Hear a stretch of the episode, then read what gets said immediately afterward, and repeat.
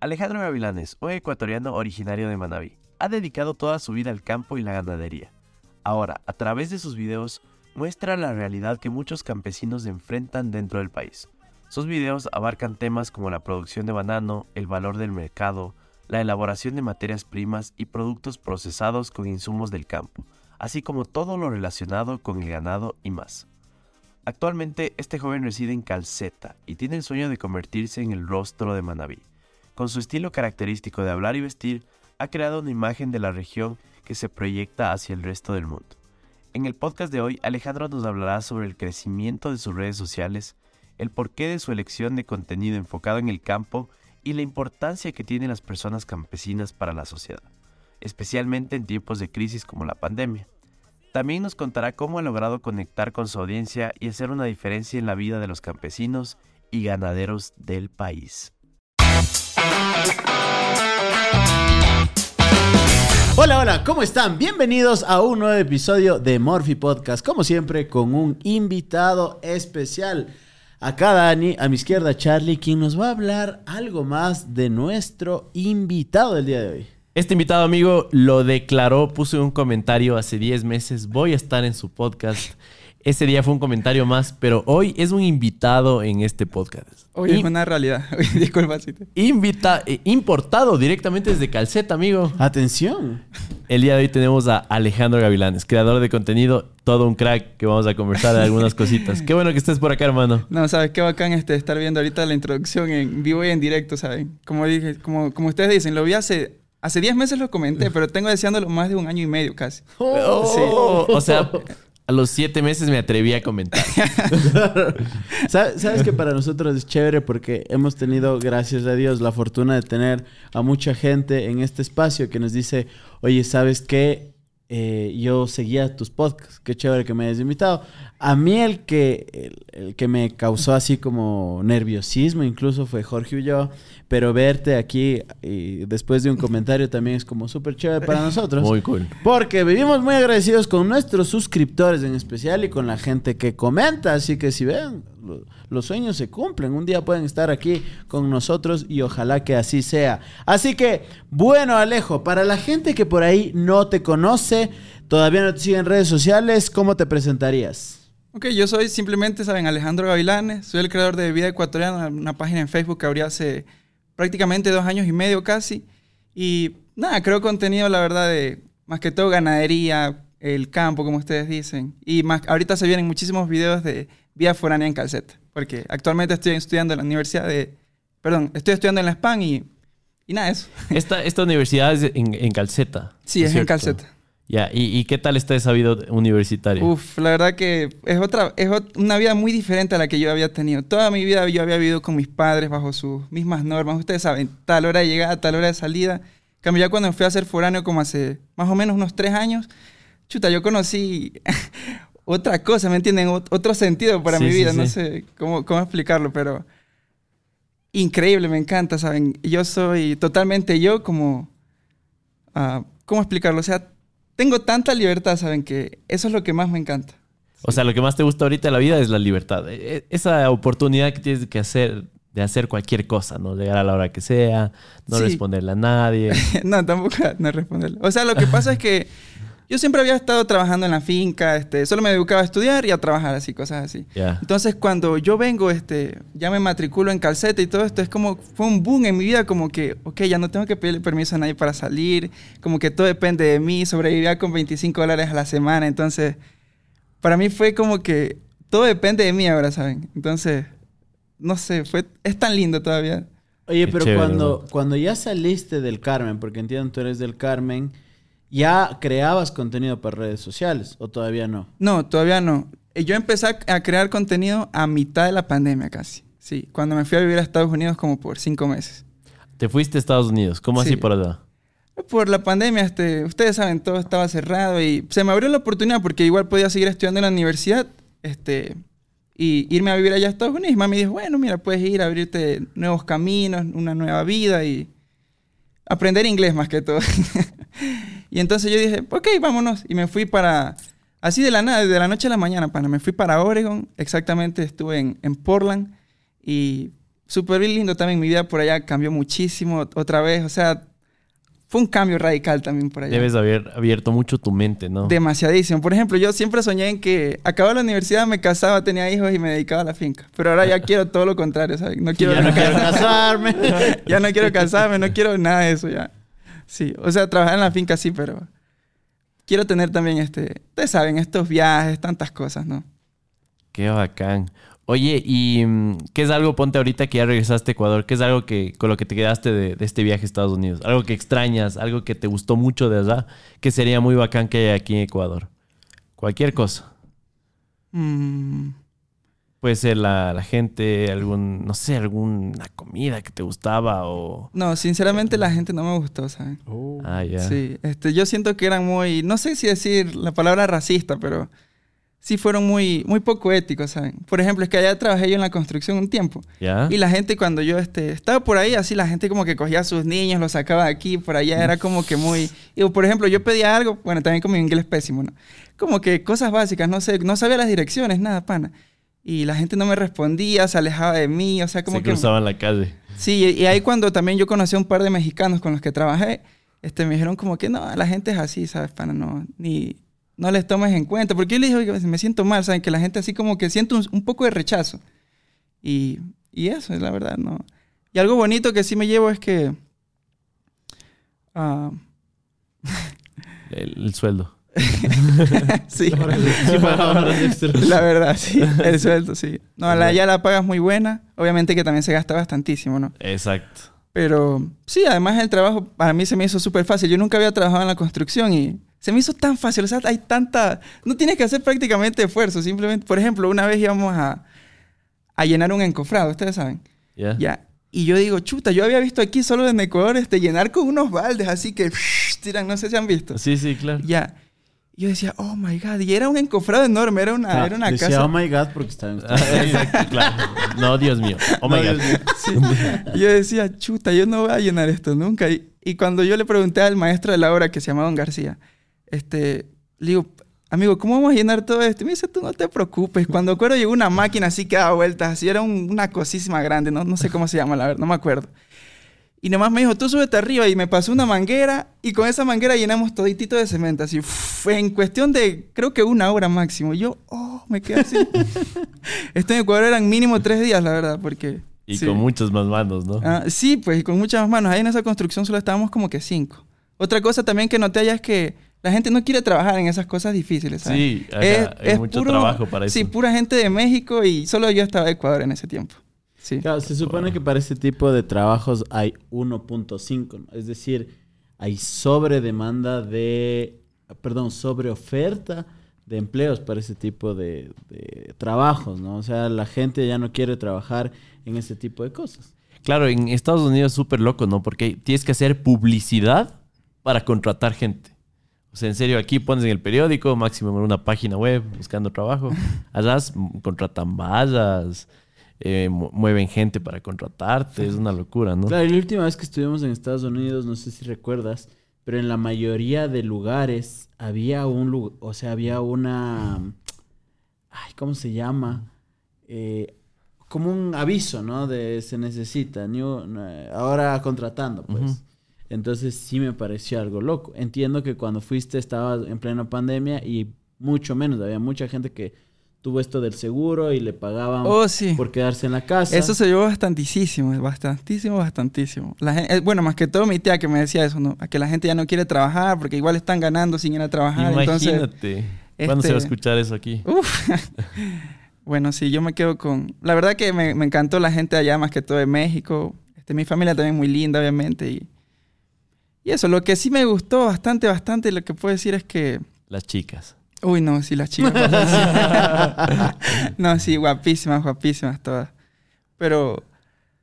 No sé, la comida es muy rica también. Aunque digan Ah, que sí hamburguesa y todo esto. Uy, me encantó, pana, sí. Siento que está como diseñada para que te sepa bien ese rato, pero tiendes como a cansarte porque todo sabe como a lo mismo. Esa es la impresión que yo tengo, ¿no? Sí, es como que, claro, al, al principio si vas una semanita, está bien. o sea, Es delicioso pruebas de todo. todo. así. Ajá. Pero ya si vas dos semanitas, tres semanitas. A mí también que me pasó eso, ajá. ya el, el MAC, el KF ya te saben diferente, ¿no? O sea, Claro, de hecho hay un experimento. Por ejemplo, esta, esta es guanábana, ¿no es Sí, cierto? Esta guanábana. tremenda guanábana que nos trajo. Chutas traído hasta con hormigas, loco. Qué, qué generoso que eres. Qué bacán. Eh, esta le dejas unos días y se va a hacer suave y se va a poder ir en unos días más, ¿me cachas? Hay que consumirla. Pero una hamburguesa de, de las cadenas, no sé si sabes, le puedes dejar... Hay una- un video que hasta ahora está rodando, un en vivo, que lleva como cinco años una hamburguesa. no, Y no se le monta una mosca, loco. Qué bestia. Una mosca. O sea, es como... Es inerte así. Qué loco.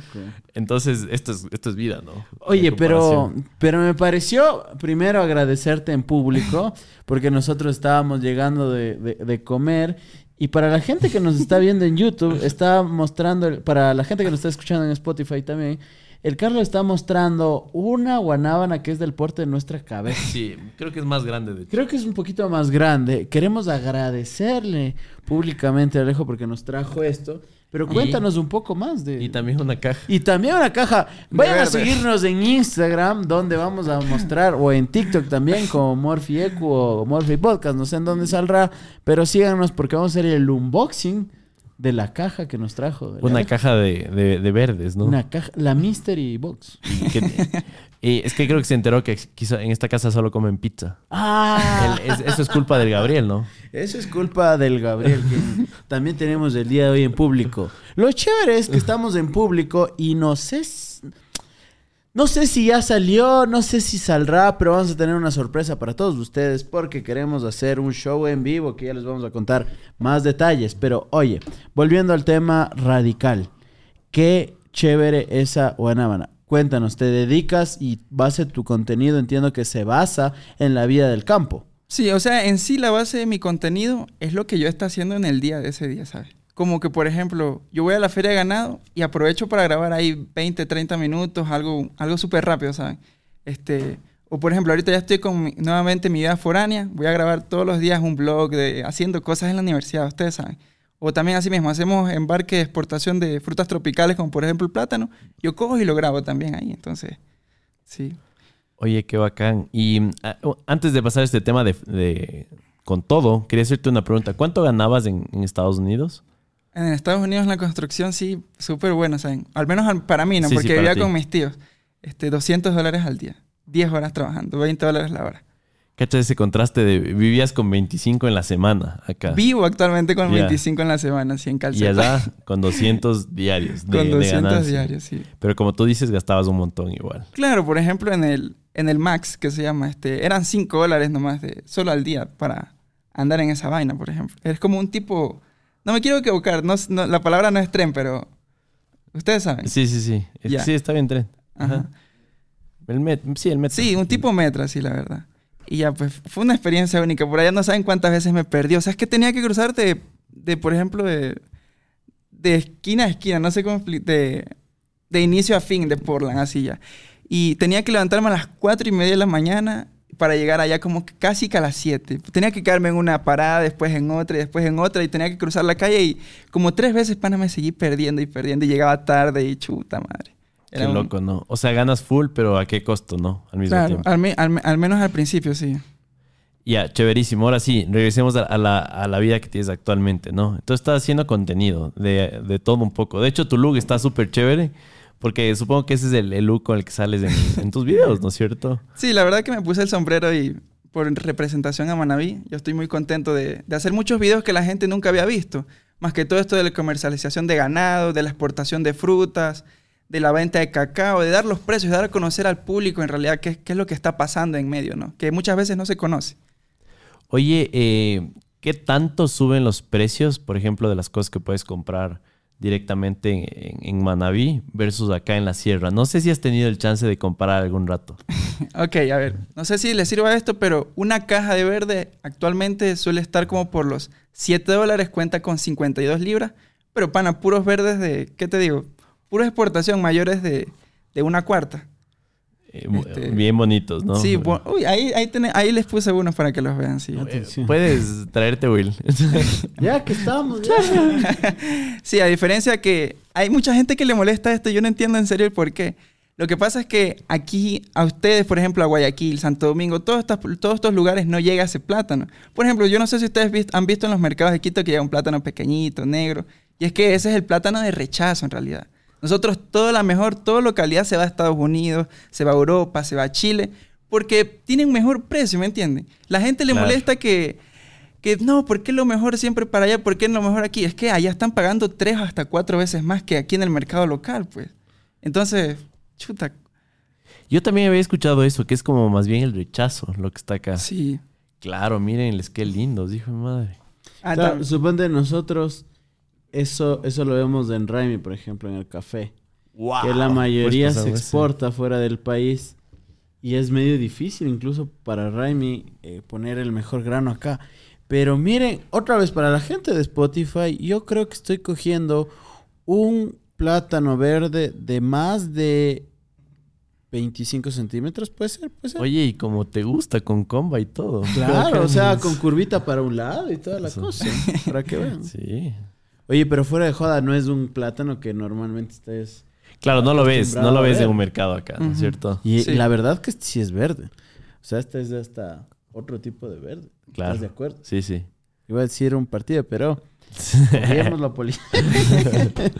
pero está chévere. Y también, y también tiene mandarina. Ahí sí me, me ha dado en el, en el clavo. A mí- A mí me encanta la mandarina. Yo creo que podría ser un catador profesional de mandarina.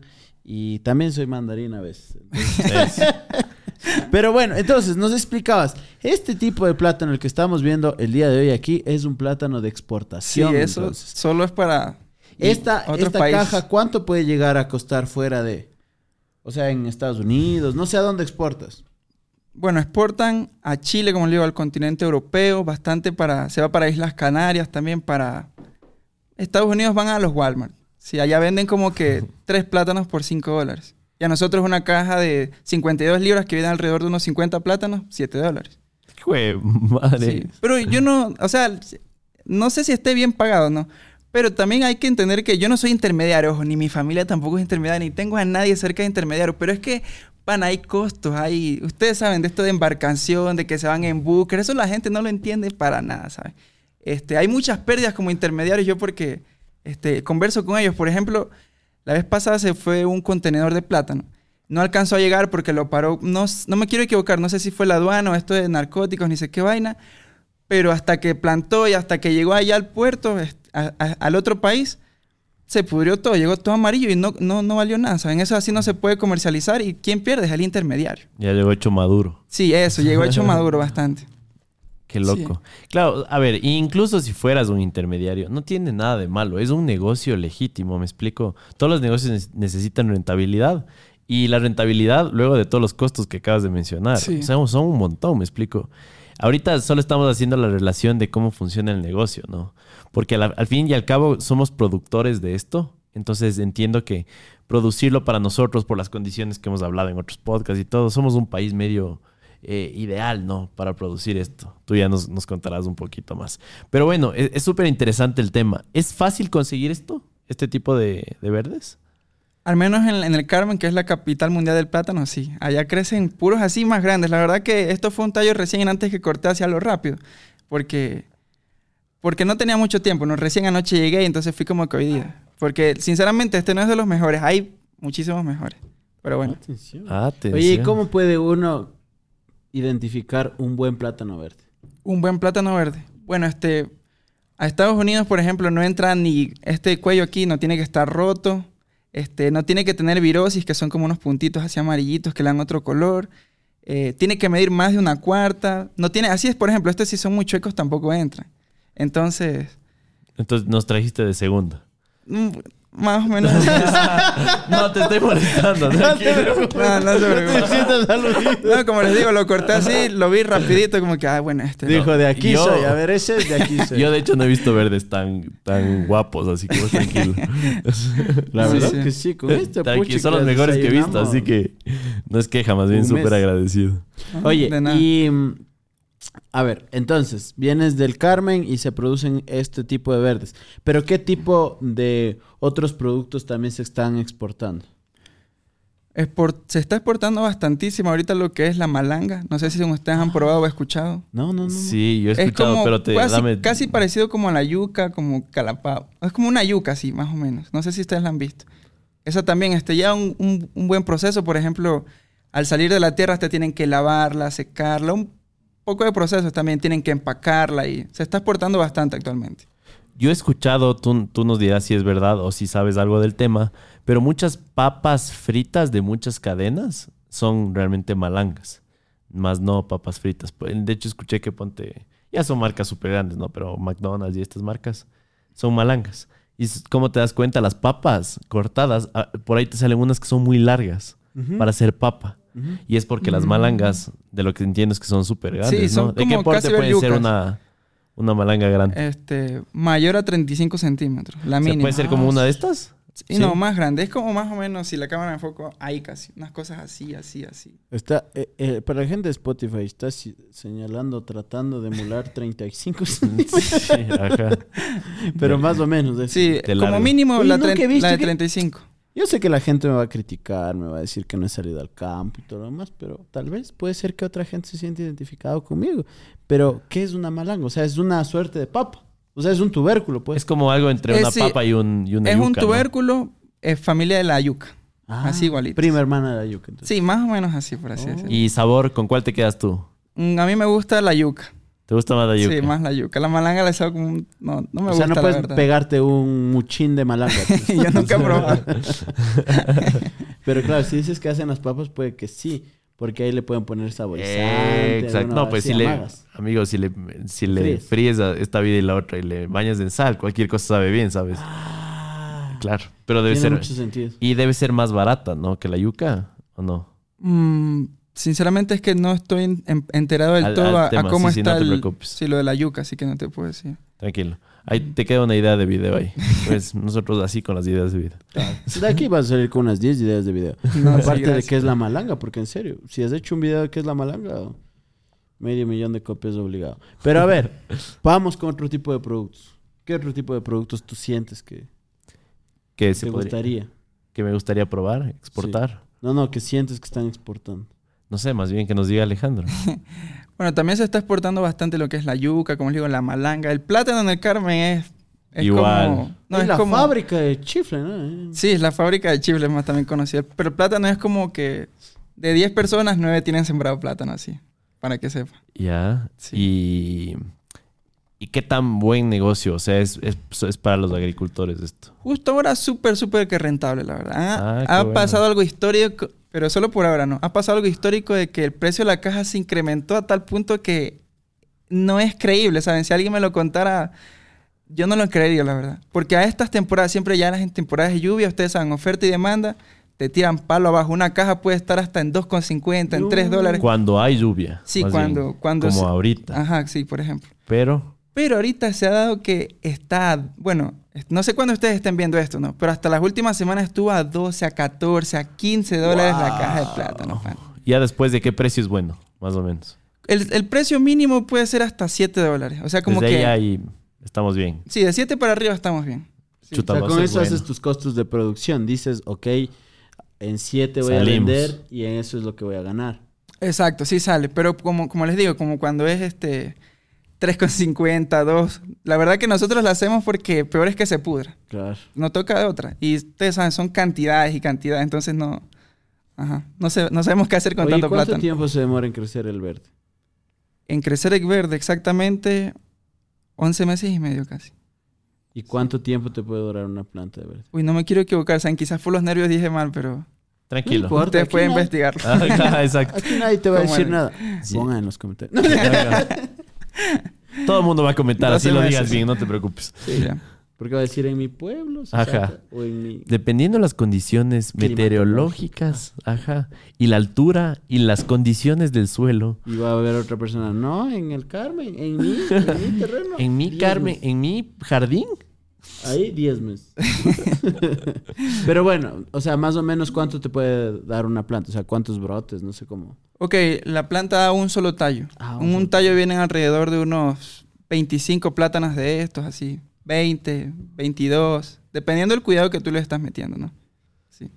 Ya, buenísimo. Oye, ¿y qué otras variedades de estos hay? Porque me- me- nos has hablado del verde, del plátano, Y hay otras variedades también. Sí, hay el, el barraganete, hay el maqueño, que es una cosa... Chuta, eh, ustedes ni- no lo alcanzan a imaginar, es casi como un brazo mío así, a la mitad, no sé si se No, es un brazo, para la gente que nos está escuchando. Es un brazo. Una mitad de brazo, algo así. Ah, ya, Una- igual, pero es es- un O sea, la diferencia es el tamaño, pues. Sí, el tamaño. Pero ahí verde es verde, como nosotros decimos. Oye, y de lo que entiendo, somos uno de los pocos países, sírvanse a corregirme si estoy mal, que utilizamos bien el verde. De hecho, ayer estábamos hablando con nuestros amigos de la Yapa Manavita, saludos para ellos, y nos decían que en otros países no es que se come tanto el verde, que más bien lo que siempre comen es el banano. O sea, por eso somos los reyes del banano, pues. Pero que verde, verde no es que se coma en muchas partes. No sé si conoces del tema, si sabes Uf, en otros países. A ver, en, en otros países no, sinceramente no les puedo decir, ¿no? Pero en el Carmen tú ves un, un puestito de, que venden así comida y en todos hay plátano. Hay bolón, hay tigrillo, hay bolón mixto con chicharrón, con queso. Hay de todos los platillos que ustedes pueden imaginar con plátano. ¿Y cuál es tu favorito? Para mí mi favorito es el bolón mixto, el que viene de chicharrón, queso y un huevo frito ahí. Sí, súper rico. ¿no? Por suerte ya venimos comiendo, porque si no, Claro, me hubiera dado baboseando aquí. Oye, pero entonces, digamos que todo tu contenido, volviendo al, al tema de, de contenido, se basa en esta vida en el campo. ¿Y cuál ha sido la respuesta de la gente? ¿Qué es lo que más te piden? ¿Qué es lo que más eh, valora la gente de tu contenido? Bueno, yo considero que lo que más valora es el hecho de que lo esté subiendo, porque como les digo, hay cosas que nadie ha mostrado. Hay, hay bastantes contenidos, hay bastantes, perdón, creadores de contenidos del campo que son muy buenos, pero han mostrado como que no, no, no, no quiero criticarlos y nada, ¿no? Pero han mostrado como que lo mismo, por ejemplo, cómo es, un, cómo es cosechar cacao, cómo es cercar cacao. En cambio, yo cogí y hice algo diferente, como que ya, hicieron esto. Entonces yo dije, voy a enseñarles cómo es la venta, cómo se vende. Por ejemplo, una libra de cacao Actualmente en el Carmen suele estar a 33, 35 centavos, así me entienden. Entonces yo dije, ah, bueno, vamos a vender. Y cosas así, la verdad que a mí, a mí me han gustado mucho, a la gente también. Porque hay mucha... Ese tema de precios la gente como que nunca nadie lo dice, ¿no? Sí, así mismo con el plátano y también esto de las mandarinas y tanto. Así con casi algunos productos que... que, pues, perdón, algunas frutas tropicales que se producen. Claro, entiendo que muchos creadores no hablan justo del precio y platas porque tienen, a veces tienen vergüenza, a veces miedo, justo porque hay muchas personas que critican, ¿no? Cuando siempre que se hable de dinero en cualquier sentido, ah, viene una crítica por, por detrás, ¿no? No, sí, la gente no, a veces no me gusta mucho, pero es como que, ay, ya no les paro bola. Siempre están que, no, ¿cómo van a creer que al agricultor le paguen eso? Eso no es justo. Tiene que el agricultor coger y ponerse un... El, el que haga el chocolate, entonces para que saquen más, pero la gente es, es porque ella habla nomás, pero en realidad este, es todo un proceso. Ustedes saben, por ejemplo, el champ con su café, ¿no? No es como que, bueno, el champ actualmente no es agricultor, ¿no? Eh, el Dani nos puede contar No. un poco. Bueno, entonces es como que él, él, hace, él se encarga de su proceso y comercializarlo. En cambio, los agricultores más están enfocados como en, en, en cosecharlo. Ustedes saben, en, en, a ver, en cosecharlo, en, en cuidar la planta, en darle los cuidados, en, en eso que se basa el agricultor que ha hecho toda la vida. Y ojo, no quiero decir que no puedan hacer mucho más, pero Digamos que ya tienen ese know-how, ya tienen el conocimiento. eso, de- ya, ya tienen ese conocimiento. No, y aparte, eh, si ellos no quieren hacerlo por sus razones, ya, o sea, me explico. Quieren concentrarse en la producción, está bien. Exacto, el, el campo pana demanda demasiado tiempo. Hay que estar 24/7 más que todo con lo que es la ganadería. Chuta, esa vaina es 24/7, ¿saben? A veces nosotros no podemos ni dormir. Tipo, va a parir una vaca, tres y media, cuatro de la mañana esperando hasta que para y cosas así. Hay que ayudarle a veces a jalar el, el ternero. Tantas cosas que hay. Más que todo en ganadería, como les digo. Oye, entonces, ya que has topado el tema, ya hablamos del tema de las frutas, entendemos que la gente valora mucho, porque yo también valoraría como agricultor el saber el tema comercial, porque no mucha gente habla del tema comercial aquí. De hecho, creo, creo, creo, creo, porque no he visto otro que eres el único que habla de ese tipo de cosas. Y ahí has encontrado tu nicho y por eso está bien. Pero también nos hablas del tema de ganadería. Y es algo que también la gente valora mucho acá, porque la mayoría de, de la gente que vive en el campo también vive de la ganadería. ¿Qué tipo de, de contenido haces con respecto ya a lo específico del mundo ganadero? Ok, con lo que es el mundo ganadero, eh, principalmente mi boom fue en la feria de ganado. Empecé primero subiendo videos acerca de la feria de ganado. Esto nadie, nadie, pana, nadie había hecho aquí en el Ecuador. Yo estaba buscando a ver si alguien había hecho para como que coger una guía de ese video, ¿me entiendes? Entonces yo cogí un día, grabé, expliqué cómo funciona esto de la, de la ganadería, que tú compras, por ejemplo, una vaca la puedes comprar 85 a 89 centavos la libra, 90 centavos la libra. Por ejemplo, si compras una vaca a 90 centavos la libra este, y pesa 1000 libras, tiene el valor de 900 dólares, ¿me entiendes? Por ejemplo, esas son cosas que la gente no sabía. Claro, yo me acabo de enterar. Interesante. Sí, entonces empecé a subir eso y dije, oye, qué bestia, tuvo bastante relevancia esos videos así ya. Y entonces como que cogí y dije, bueno, voy a hacer con la ganadería actualmente de mi papá. Y empecé a como que explicar tratamientos, por ejemplo, desparasitación, este, aplicar vitaminas, eh, lo que son rotación de potreros, un poco de cosas de ganado que yo personalmente no había visto, ¿no? Entonces va a estar súper interesante y la gente también le pareció, fue como les digo, la ganadería para mí fue el boom así. De que con eso como que me hice más conocido todavía. Ah, y también empecé a hacer videos sobre las expoferias que, como dato curioso, ya nos encontramos con el Dani, el Cham, yo estaba felizote. Sí, también. ¿En dónde eh, se En toparon? Macají. Ya. Macají es una de las ferias, no sé, ahí tú que conoces más de expoferias, pero sí es una de las más grandes del país. Entonces se reúne y viene mucha gente de todas las provincias y siempre, siempre, siempre ha tenido como el reconocimiento de ser una feria que premia, ¿no? Publicidad no pagada porque la gente de Macají también es una joda, pero eh, creo que ahí es como una de las ferias más, más grandes que tiene el país, ¿no? Y esa es la de Santo Domingo, de lo que entiendo. A ver, yo comparándolas a las pocas que he ido, que son como tres, ah, no, son cuatro exactamente. Para mí la de Macají fue un boom. Se ve impresionante. O sea, qué delicadeza, cómo, cómo tratan a su ganado, los li- las lindos... ¿Cómo se dice donde los...? ¿Corrales? Este, Los- tan lindo el lugar, por ejemplo, donde hicieron, no sé si tú viste, este, la Sí, sí, expoferia yo soy de... de. Sí, antes sí los. Entonces voy todos los años. Bueno, donde hicieron todos estos lugares del juzgamiento, en serio me quedé asombrado. Un lugar tan bonito. Yo pensé que eh, es algo muy erróneo mío, ¿no? Eh, Asumir. Yo pensé que como Manaví es donde hay actualmente más ganado a, nivel provincial de todo el Ecuador, y dije, nosotros tenemos como que lo mejor, dije, seguro. Y yo, yo pensé, dije, no, no me va a sorprender. Y cuando fui fue como que, Dios, qué orden, qué limpio, qué lindo, en serio. Es, es una cosa sorprendente que yo nunca, nunca, nunca había visto. O sea, más que todo el cuidado que tienen con esos animalitos. O sea, con las vacas, terneros, borregos, chivos, cabras, con todo estaba tan bien organizado que me encantó. Yo voy a volver el otro año de ley. Qué bueno, claro, y vos les ves ahí, falas. No son ni siquiera vaquitas porque son vaconos, loco, más grandes que uno, están bien peinaditas. O sea, justo para juzgamiento, ¿no? Claro, sí. eh, Preparadas. eh, eh, estuve igual en, justo en la feria que se hizo en Ambato, ¿te acuerdas? Del anterior Ah, año. cierto. Y estuvieron, o sea, unos animalitos preciosos, en serio, como que como para una revista, así, ¿no? qué, qué loco. Oye, ¿y mm, qué, qué es un video que no es... A ver, tú lo hiciste porque sabías que no había este contenido, pero le fue súper bien. O sea, tuviste una recepción increíble. Por ahí algún video viral que nos puedas contar de este tema. Sí, por ejemplo, ver, mi primer video de vi- viral así de Facebook, porque yo solo hago contenido en Facebook, fue el de exportación de plátano a Estados Unidos. O sea, el proceso que nosotros realizamos para, para exportarlo. Por ejemplo, hay que cortar la mata de plátano, hay que cargarlo, hay que lavarlo, se lo embala en una caja y una vez que llega la empacadora, todo, se, lo, total, literalmente se la revira para así poder este, ellos clasificar solo el mejor plátano para que se vaya a exportar, ¿no? Entonces ese fue mi primer boom. Me acuerdo clarito que fue en diciembre. Yo tenía como que 6 mil seguidores en Facebook, así. Después de ese video, como, como que en un mes, 3 millones de visitas. Yo, oh, Dios. O sea, y fue como que, llegué como que más de 10 mil seguidores y, y me explotó. Por así decirlo, yo estaba contentísimo. La página llena de comentarios y tantas vainas así. Y yo creo que ese fue mi, mi video, no sé si más viral, pero el que más me impactó a mí, ¿no? Por ser también el primero de estos. Qué interesante. Y por ahí alguno justo de este tema de ganadería que me parece súper interesante. ¿Algún video igual que le haya ido súper bien de este tema? súper bien.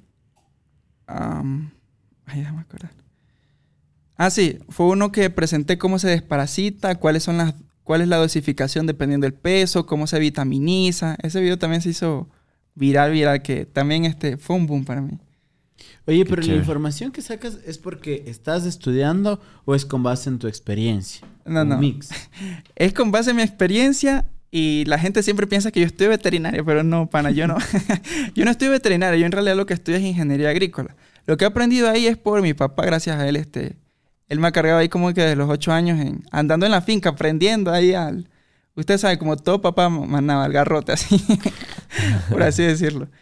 Y obviamente también con cariño, ¿no? Pero con él es que yo he aprendido. Todo lo que he aprendido ha sido por parte de él, también este, gracias a médicos veterinarios que han llegado a la finca y cositas así. Yo como que he escuchado tantas veces, ha repetido como que una enfermedad, una, un comportamiento de un animal. Entonces ya poco a poco vas aprendiendo con eso.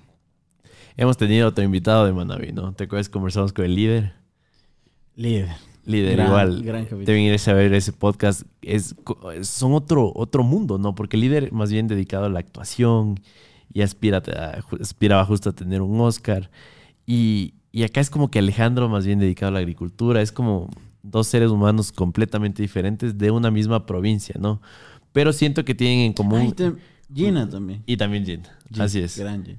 Y, y, y tienen como todos esta energía. Siento que eso sí es una constante de todas estas personas en, en Manaví. Son personas bastante efusivas, bastante alegres. La gente de aquí, de hecho, son bastante gritones. También. También. Pero tú no. no, yo, mi voz es como que normal, así. Ah, sí, sí, Ajá, sí, mi sí. tono de voz, ¿no?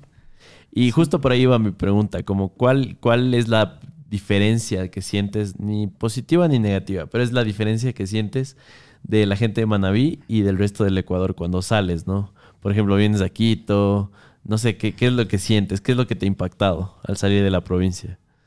Bueno, este, la gente de Manaví, te conozca o no, te trata como un amigo. Eso hay que decirlo. Es como que con tanto cariño, como que, a ver, compita, venga para acá, te ofrecen comida sin conocerte, si te quedaste tú abajo, te ayudan también.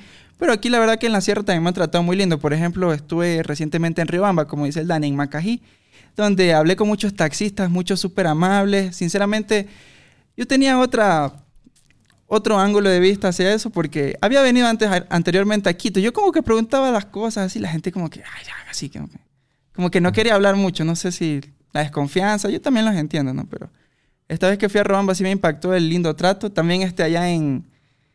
Ok, no voy a decir el nombre de los jornados a los que fui, ¿no? Pero... Quiero Pero- evitarme problemas. dice. Sí, pero me trataron tan lindo, en serio, tan lindo. O sea, de papi, mi rey. O sea, también obviamente es comercial, ¿no? Pero yo, uno se siente halagado ahí. Por, por eso los ribameños no tenemos psicólogo, dicen. Todos necesitamos psicólogo, pero es un- una bromita nomás. Porque claro, tú entras al mercado, entras a algunos lugares donde venden hornado y te dicen, venga papito, venga mi, mi doctorcito. Claro, y vas con el pana que tiene un ojo en la frente y le tratan igual y es como... Mi bello, y vos... mi cara- doctor. ¿Dónde vos? ¿Dónde? Claro. ¿quién? Pero sí, es, es, es- es paradójico porque uno que ya está como acostumbrado a eso dice, ah, es algo común. Pero ya escucharlo en, en la En voz de directo. otras personas, pues es chévere. ¿Qué más te gustó, pues, de, de, de Riobamba, de la Sierra Ecuatoriana? ¿Qué es lo que más te gusta también? Bueno, aparte del trato de las personas y muy aparte de la feria, es una ciudad muy... No sé si es ciudad. Sí. Sí, Riobamba. Ok, ciudad... No, es un pueblito. realmente. Por Dios. No, sinceramente Dios, no. Tranquilo. Ya. Bueno, lo que más me gustó es que es una ciudad... Luego, ¿por qué dicen que tenemos riñas los ambateños? y los- Es una ciudad, me parece muy linda, me pareció muy... Quizás muchos rebambenes me juzguen, pero limpia, la verdad. Lo que yo, lo poco que vi en los lugares lindos donde estuve, limpia, tranquila. En cambio, tú en Manaví, ojo, no me quejo, ¿no? Pero tú escuchas que una mamá está gritando que, ¡ay, Jeremías, entra! Dice que, o, o el parlante. Acá la verdad que no vi nada de eso y a pesar de que eran las fiestas, ¿no? Pero sí, la- eso, me quedo con la ciudad que es muy linda, se ve muy organizada también, todo... Me trataron con mucho respeto, mucho cariño, como les digo, y me quedo con eso. O sea, yo creo que sí es un tema de regiones el que, por ejemplo, en la costa sí sean más como empáticos, más cercanos, más cariñosos. Yo siento que el frío sí afecta. O sea, sí te cierras un chance. No eres tan como abierto como, como son Sí, acá, las- por ejemplo, tú solo preguntas la hora y te terminas enterando de, de por qué terminó con el papá, ni sé qué. Claro, y Sí. no, es, no es nada, no, no tiene una connotación ni mala ni buena. Solo es un tema una de... característica. pues. Exactamente. Qué chistoso ver lo que dices que ahí en Manaví siempre se escucha a alguien gritando en la calle. Oye, y hablando de gritos, hay un grito que yo quisiera, y el Carlos también quisiera preguntarte, pero hay un grito muy común que, que se escuchó y se ha viralizado, que es el famoso grito de al empate calceta. Oye, ¿qué tiene que ver? ¿Qué, ¿De dónde sale esa, esa expresión tan manaba, pues? A ver, a mí por lo que me han contado es que una vez estaba jugando el equipo de calceta con alguna otra, con algún otro cantón, no sé. Y estaban perdiendo 12 a 1. y el alcalde bien optimista como que vamos al empate, calceta, así, como que todo el mundo se, se quedó con esa frase. Empate calceta. Sí. Claro, entonces la connotación es que es muy esperanzadora. Claro. No muy realista, pero muy esperanzadora. Pero, pero te das cuenta la, la connotación que ha tenido, porque ahora ya lo escuchas en muchos lugares. Por ejemplo, Claro. cuando algún equipo va perdiendo, sea de colegio, sea grande, al empate calceta. ya se ha vuelto algo de tradición ecuatoriana por poco. Claro, le, le, le- le gritan a Ronaldo, ¿no? Al empate, calceta. Buenas. No, pero, pero, pero fuera de broma, sí hay como muchos partidos donde yo también he visto que van como En todo se grita eso, creo. en el básquet, en el fútbol, en el ecuabol y en todo lado al empate calcetas. Pero mira tú, has sido por un alcalde. Qué goce. Oye, Alejandro, ¿y cuál, cómo ha sido tu recepción ya de tu círculo social más cercano? Digamos, tus papás, tus amigos, compañeros de la universidad. ¿Qué, qué les ha parecido a ellos la idea de que tú estés haciendo videos? A ver, con mi familia la verdad que lo ha tomado ya muy bien. Al principio sí- a mí sí me daba como vergüenza que mi papá vea mis videos. Me da una vergüencísima. Yo cuando los ponía así que los veía en TikTok así, yo corría a esconderme. No quería que... Sí, me Pero, daba- pero ¿cómo es tu papá en ese sentido? ¿Tiene un carácter fuerte? ¿O Mi papá sí tiene un... No sé si decir fuerte, es como intermedio, así. Ya. Pero él desde el minuto uno siempre como que le gustó, me apoyó, él me corregía también como, mira, no, esto no es esto, así, cosas ¿Cómo vas a así. desparasitarle con eso? Vamos. No, y mi mamá, también mis hermanos, así. Sí me gustó mucho, la verdad, cómo me han tratado. Este, acerca de esos temas. Aparte, mi otra familia también. ¿Ya? Ya sobre mis compañeros, no sé qué decirles. Ellos no... Quizás esté hablando de más o no, no sé, pero... No, nunca he sentido su apoyo, ¿no? Y siempre cuando... Cuando me ven nomás es para molestar. Tipo, oh, youtuber, oh, el famoso, ni sé qué. Pero yo no les paro bola, la verdad. Sí, y... Y eso, no sé qué más. Justo eso te iba a decir, más bien creo que, a ver, nos hemos sentado con gente muy influyente en, en esta mesa y con estos micrófonos y nos han dicho lo mismo, ¿no? Y, y mucho proviene de, siento que la envidia, Sí. De el, o sea, eh, no, sé, no sé quién nos dijo, pero nos dijeron esta frase. Eh, la gente que te quiere, algunos que te quieren, te quieren ver bien, pero no mejor que ellos. No sé si me explico. Sí, Del sí te putas entiendo. que te vaya bien, pero tampoco mejor que a mí, ¿no?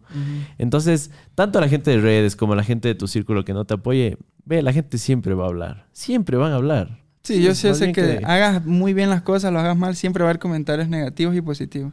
Te juro. Entonces, como que eso no, no, no te debe importar mucho. No, la pero- verdad pero que- qué bacán que tengas ese enfoque. Me doy cuenta que eres así. Sí, que lo he llevado ya, bueno, lo he sobrellevado desde el, mi- desde, desde el minuto uno. Sinceramente no me ha importado.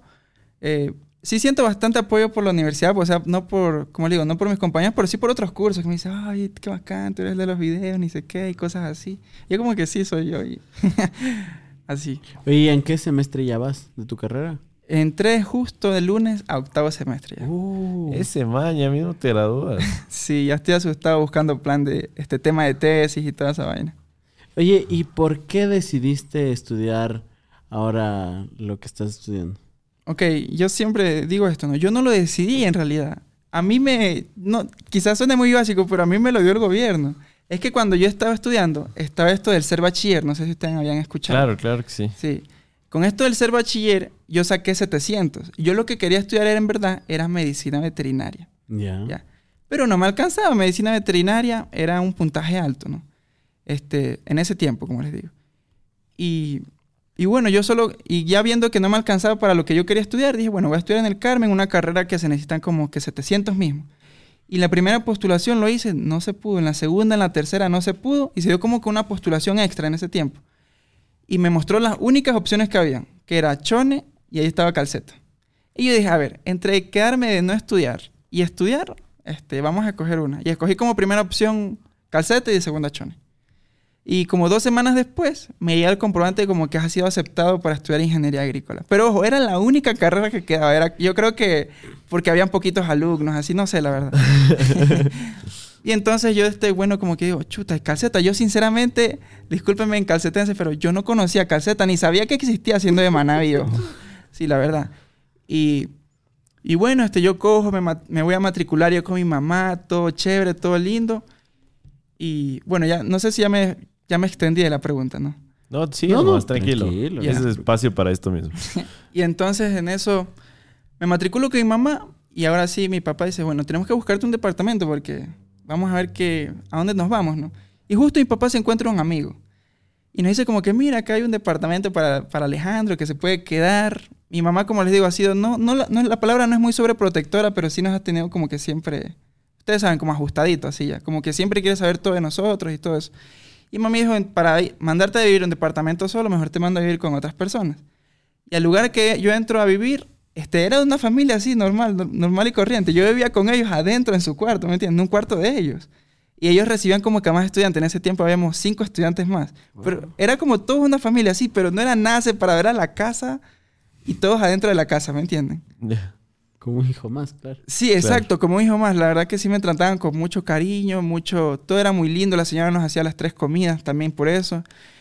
Y nos cuidaba también. Eso sí, era como estar en mi casa, pero con otras personas. Nos teníamos una hora como de... Hasta, hasta las once y media podíamos salir así. Y mamá, a mi mamá eso le gustaba porque me tenían por- como controlado así. Claro. Sí, entonces ahí es como... Son mis inicios de foráneo.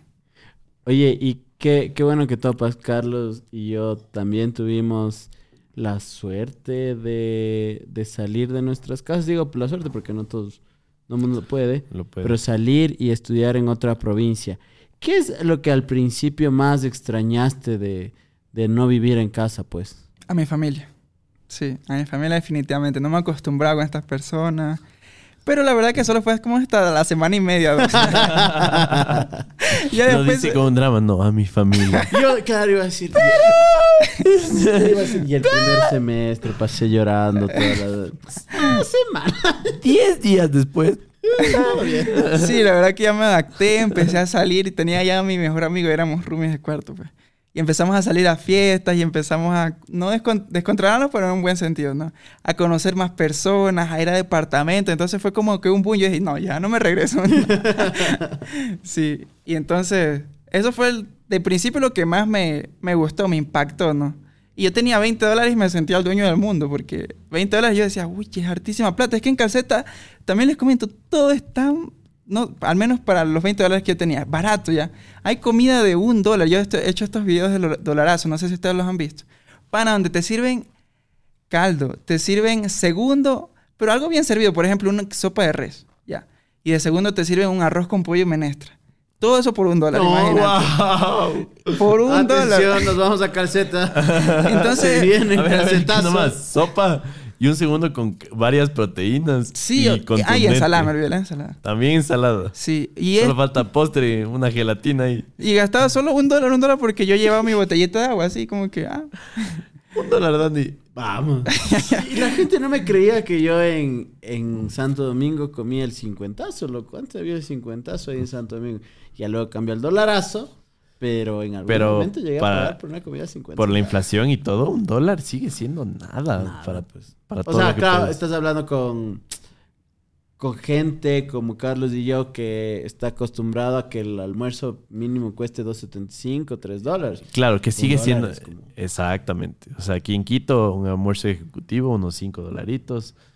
Un almuerzo más barato, unos 2.75, 3. Pero un dólar, vamos. O sea, sí, y la cosa es que te llenen, ¿verdad? O sea, no es como que ah, te quedaste a medias, no, no, a mí- al menos a mí sí me llena, ¿saben?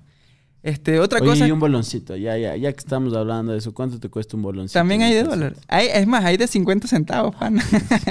pero obviamente son pequeños, pero ahí me llenan dos, ya me llenan. Sí. Claro, con un dolarito ya desayuno. Yo cuando estudiaba en la central, loco, eh, igual mi vida de foráneo. Cuando eres foráneo y estás estudiando, estábamos de acuerdo que todos vamos con lo justo. Entonces yo Sí. estudiaba en la Universidad Central de Medicina y te tocaba desayunar dos empanadas. En ese tiempo que estaban 25 centavos. Más un cafecito, ya, pues ya tenías tu desayuno. Pero el, el, dolarazo me sorprende. ¿Qué otras cosas más te... Bueno, te antes de te hago una pausa, es que muchas, este, muchos negocios de estos se han adaptado, a- se han, han creado estos puestos más de dolarazos cuando habían menos, ahorita ya hay más, porque la gente ve el impacto que tiene. Quizás no se gana, ellos lo que me han dicho, ¿no? quizás no se gana en, eh, por, ¿cómo decirlo? Se gana más en cantidad, en volumen que se venda ya. Eso te iba a decir, ¿cuál será el margen de un dólar con esa comida? O sea, Exacto. Sí, ellos lo que dicen es que se gana vendiendo bastante volumen y lo que más hay ahí es estudiantes. Pues esa ciudad se conforma por más de 2.000 estudiantes y al ser tan pequeño es como que excelente para ellos. Es más, me dicen que cuando los foráneos se van, cuando, se, cuando ya es tiempo de vacaciones, la gente como que sufre, así como que, chuta, ya no están los estudiantes, ya no se... Ustedes saben, ya no se compra el alcohol, allá hay bastante currincho, guanchaca. Currincho.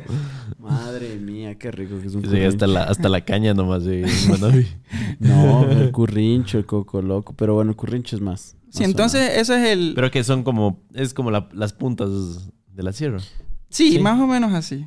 Sí, pero es como bien fuerte así. de- O sea, yo, la verdad que cuando llegaba a alguna casa, porque en el 2016 me tocó trabajar en Manaví construyendo casas, llegábamos a algún lugar y lo que te daban para, para iniciarte, para darte la bienvenida, tu taquito de currincho. Y tenían ahí las botellas plásticas, ¿no? Sí. ¿Con cuántos taquitos de currincho te chumas? Yo con cuatro ya estoy Ya está- perdido. Estás ya. ready. Sí. Ajá. Tragazos, yo con dos. Entonces- Oye, pero la gente entonces vive a- en torno al, Al a, los foráneos. Y, Bastante foráneos, sí. ¿Saben? Yo pienso que, al menos por lo que he hablado con otros foráneos, ¿no? De Cuenca, de, de Manta, de. de todas las. de bastantes universidades, es que Panacalceta es el lugar más económico para estudiar. Hay departamentos, ustedes pueden creer, de 30, 40, 50 dólares mensuales. O sea, Y la gente yéndose a Argentina, ve. a Estudiar. Calceta, güey. sí, o sea, es. Claro, o sea, este podcast ha sido bastante numérico y me gusta, ¿no? Un podcast diferente. Pero, ¿con cuánto podrías vivir entre todo eh, un, un mes como estudiante foráneo? eh, con departamento y todo. Sí, con to- todos los juguetes. Miren, Y yo tengo- unas dos chumas incluso ahí. Ya, yo tengo un compañero de este, un buen amigo, le saludo para, no, no sé si decir su nombre. Este, bueno, yo tengo un buen pana ya que vive en un departamento de 60 dólares mensuales. Es un departamento normal, tiene su cama, cuenta con cocina separada, su sala y todas esas cosas. Y él sobrevive mensualmente con 50 dólares. Más 70 son, este, si no me equivoco, 120 dólares. 120 dólares mensuales. Solo para él. Digamos que una salidita. Es que, por ejemplo, eso es lo más, lo más chévere. Una salita, ¿saben a mí cuánto me cuesta? Ustedes, tú ponle un número más o menos. No sé, estamos en otro en un universo. realidad. Exacto, literalmente. A ver, yo digo, si el dólar. Verás, de, hecho, de hecho, verás, yo voy a decir la tú en Riobamba y en Ambato y luego vamos a Quito y luego bajamos a Calceta. Va, ¿Te parece? A ver, en Ambato te cuesta entrar a una, discoteca unos 10 dólares, ya un día normal. Y ahí te gastas adentro, digamos, caes con una botella, unos, unos amigos. Yo creo que mínimo 20 dólares, pero un día en el que salgas con full y compartas gastos. O sea, en Ambato, ya. Río, Ahora, pero verás, nosotros también estamos hablando de tal vez eh, lugares que sí son un poquito más exclusivos. No sé si exclusivos, pero que cobran la entrada, por ejemplo. Porque si hay lugares donde exacto, no compran exacto, no entrada, cobran porque luego nos van a hacer aniñados y todo lo demás, ¿ya?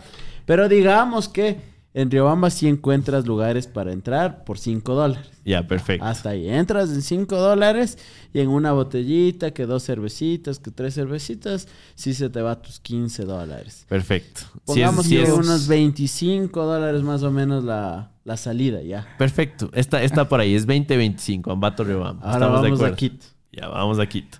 Ya, siento que También las- hay lugares, a ver, ojo, también hay lugares que no te cobran la entrada, 10 dólares y todo lo demás, pero pongamos un ejemplo Pongamos un poquito ejemplo. más cercano. Exacto. Igual, eh, las entradas a los lugares tampoco es que sean muy caras aquí. Eso no es, ahí no es donde se va la plata. No, no, no. Estamos de acuerdo. Te puedes encontrar una entrada entre 10 Exacto, dólares, 10, 15 dólares. La Perfecto. entrada nada más, o sea, que te dejen entrar a un lugar. Y eso, Y más si y- te dejan. Y eso si es que vas bien vestido, porque no te sí, dejan entrar. porque aquí hay un- una bola, dijo de madres, que no te dejan entrar a la discoteca. ¿Quieres que diga nombres?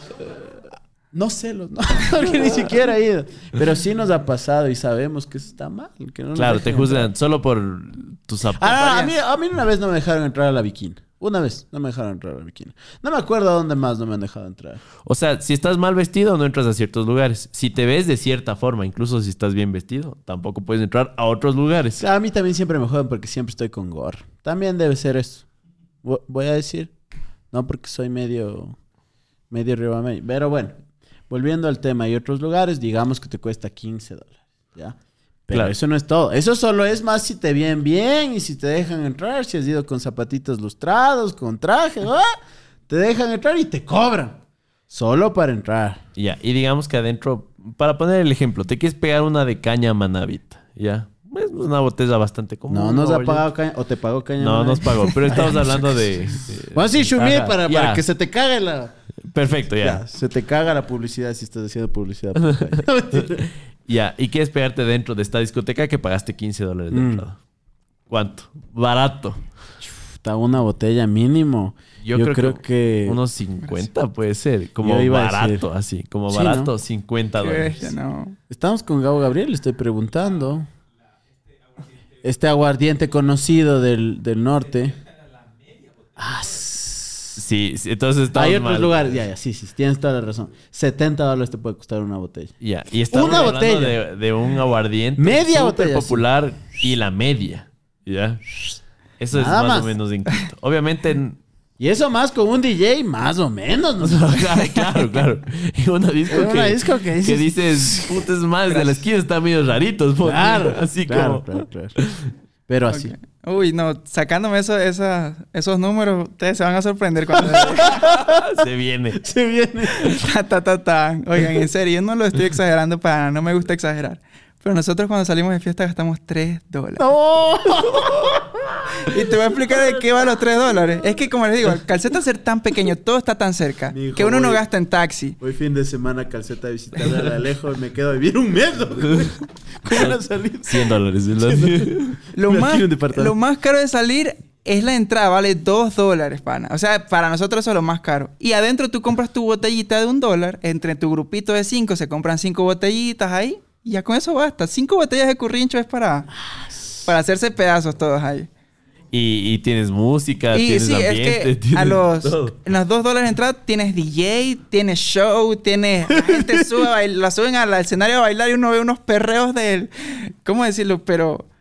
ay, no sé qué parecen, pero es hasta el piso, pana, para que me entiendas ya. Aquí, aquí antes de llegar a la disco ya gastaste 3 dólares. Solo en O el taxi. parqueadero o en el taxi. Ya pagaste los 3. Y ahí... Y no- estamos, estamos con Josu y Eli de, de Ecuador y sus paisajes. Creo que eso también deberían hacer videos ustedes. Farreando en, en calceta. Tres dólares. Termina bien. No, y como les digo, hablando ya grupalmente, uno ya, este, ya llegan las 2, 3 de la mañana, nos regresamos todos a- en grupito así. No es, bueno, al menos con nosotros. Yo estoy- en estos tres años de Furano nunca ha sido peligroso. Sí. Y porque además ya cuando se acaba la fiesta se van todos los estudiantes, cogen como que la misma vía. Entonces, eso está súper chévere. Y quizás caminando a mi departamento, un depart- el máximo departamento que te puedes tirar son 15 minutos, máximo, caminando. Sí. Oye, y, y ponte... A ver, acá una discoteca cierran 3 de la mañana. Es ahora a las 3, ¿no es cierto? Ya hay horario igual, se cierra a cierta hora o es hasta que el cuerpo aguante. No, hay, hay veces que se lo hacen hasta que el cuerpo aguante. Eso es lo chévere de allá. Hay veces, ¿no? Hay veces que también cierran dos y media, tres, ya como que bueno, se acabó la fiesta. Y la gente gente- va a los after a los departamentos. Ahí se, cos- se conoce con un poco de gente más que nunca se hubiera imaginado. Claro, ahí es donde la familia crece. ¿no? Claro, literal. Uno termina ahí cantando un show de karaoke con alguien que nunca había visto, ¿sabes? Qué caro. Próximas vacaciones, señores. Se viene. El team se va a calceta. Lo he dicho. Vamos. Empate Cachis, calceta. Al empate calceta vamos todos lo que vemos. De- Claro, imagínate, hacemos oficina en calceta, loco. Ya. Puta, ya está ya. Un internet ahí y salimos. Ya, un buen internet, ya pa- pagando el de Elon ya para decir que sí necesitamos. Eso. Claro, un Starlink allá, ya estamos ya. Estamos al otro lado. Porque todo lo demás está re barato. Esta parte me ofrece aquí mi pana farra. Tres dólares de farra, puchicas, todo. ¿eh? No, sí, me es está bueno. vendiendo aquí en Lo estás vendiendo bien. Es un, embaja- un gran embajador de Manabí y de Calceta. Gran embajador. Nos vamos a ir todos a vivir a Calceta. Oye, ¿qué más, qué más chévere? ¿Qué, más, ¿Qué cosas más chéveres? Porque aparte hablemos de algo que le caracteriza a Manabí, que es la gastronomía. Uf, sí. O sea, ¿Por qué en Manaví hay tan rica comida? Y antes, y antes de que nos cuentes eso, no sé si tienes alguna anécdota en- de alguna chuma que has tenido. Alguna primicia aquí que no has contado a nadie, tal vez. Ok, saben, yo no, no me gusta este. La verdad que a mí no me gusta el trago, ya. No es porque me estoy viendo mi mamá ni nada, pero no me gusta. Me gusta más pasar con, con la gente, el buen ambiente. Ustedes saben que se forma ahí ya. ¿Te gusta El día- más? Y el día de hoy le vamos a sacar a Alejo Sí, a, pero.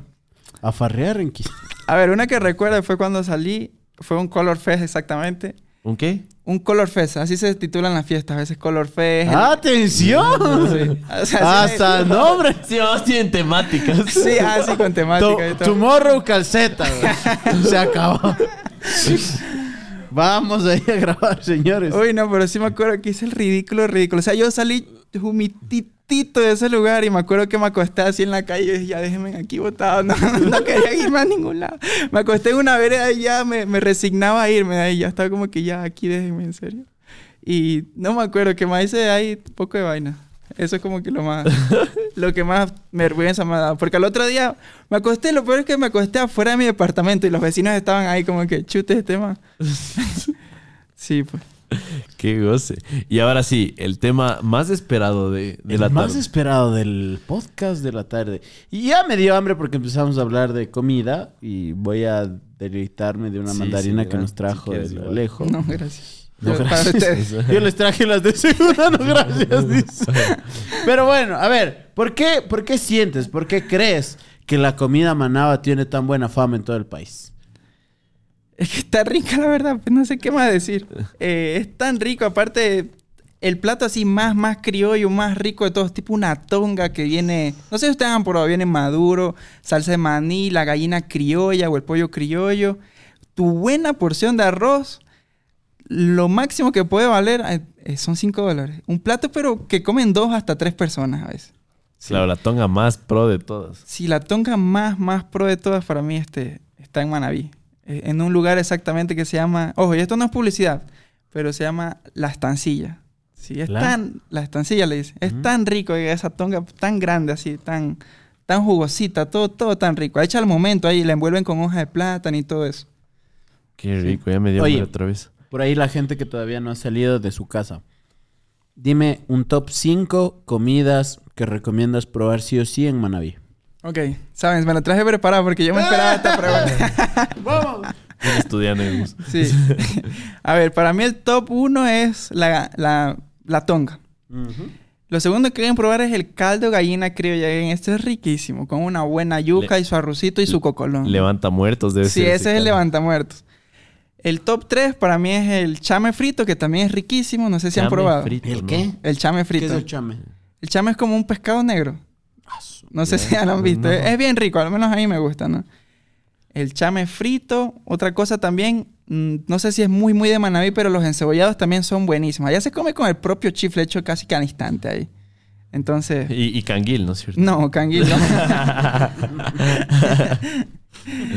y... Sí, sí hay, sí hay lío. Si es que va alguien y se pide canguil para un encebollado. No, ¿Crees si es como que te sacan de una patada y sale de aquí. El machete. Y la última puede ser como que el, el- la gallina criolla en, en hecha al horno, de estofadito. Eso es riquísimo también. No sé si han visto un horno de leñita y bonito. Hay bastante gallina y es, es eh, cocinada de otras formas que en la sierra, ¿no? Aquí es como el pollito broster o asado. Es como lo más común, ¿no? Sí hay el seco de pollo también, que es súper popular. Pero eh, qué, qué chévere, ¿no? Qué interesante. Yo en Manaví he probado una tonga de hueso también puede ser. O sea, a ver. Le ponen como los huesos del pollo y ahí medio... Ah, ya, esa se llama la palizada. Palizada, Sí. ahí está. sí. Palizada. Sí, esa es, la, esa es lo que yo más pido con mi papá, por ejemplo. Es que esa viene una pata, un cuello, el... co- el ¿Cómo decirlo? La, la mollejita, todo eso. Sí, el corazón, un poco de presas ahí. Entonces, súper- una alita, es súper bueno ese plato. Eh, y bueno, eso es mi top 5, ¿sabes? Ya. Y algún lugar, igual, eh, tal vez un top 3 para turistear. Justo estuvimos con los chicos de, de Ecuador y sus paisajes y nos estaban dando una enciclopedia de lugares escondidos en el Si país. no han visto ese podcast, vayan a verlo ahora mismo. Póngale pause. Oh, cábese ver de este y después se y va después se ve ese. Entonces, eh, lugares que deberían conocer la gente. De puede ser en Calceta, puede ser cerca o puede ser en Manaví, exacto. Ya, a ver. Un lugar muy bonito que a mí me parece que todos deberían conocerlo es la Cascada del Armadillo. No sé si ustedes han tenido la oportunidad de estar allá. No, Nu- nunca. no. sí, sí, no. Sí, en la manga del cura, exactamente. Sí, es una, chuta, es, un- es una belleza, ¿no? Yo la última vez que fui fue como hace unos cinco años, pero me quedé impactado. Dije, qué lindo lugar. Es una tremenda cascada.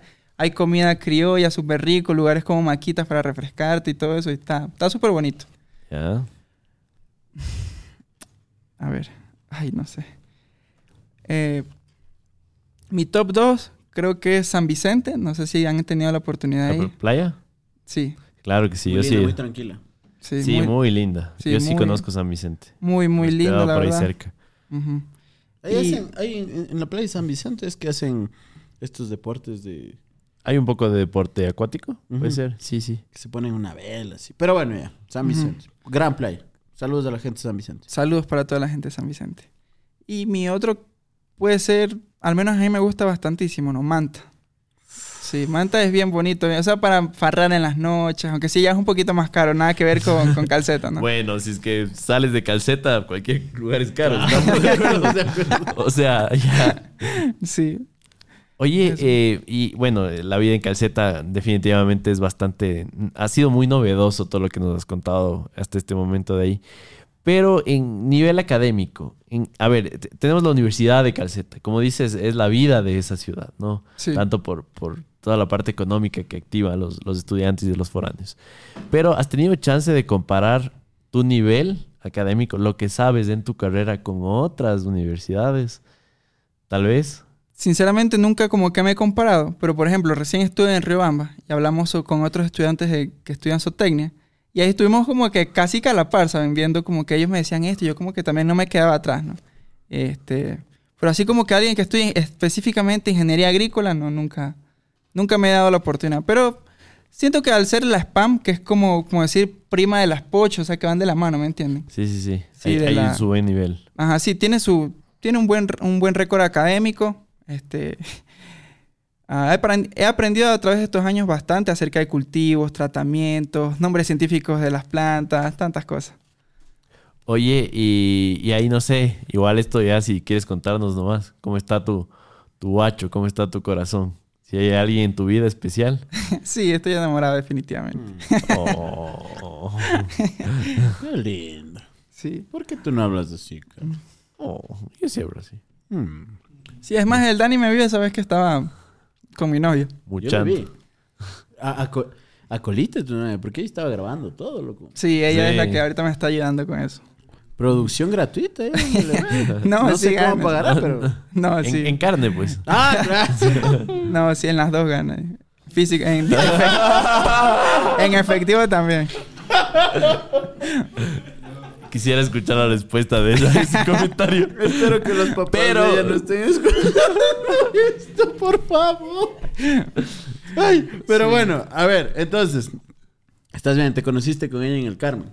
¿O No, me cono- ella es de Guayaquil, me conocí allá siendo foráneo. Ella fue, ella es mi primera novia en realidad, ¿saben? ¿Ya? Sí, nunca me ha dado la oportunidad como que de enamorarme y ella como que ya, un cupido así. Pum, pum. Tas, estamos. Oye, pero entonces era tu compañera de universidad. ¿Es tu No, ella estudia veterinaria. Sí, yo la conocí a través de una amiga.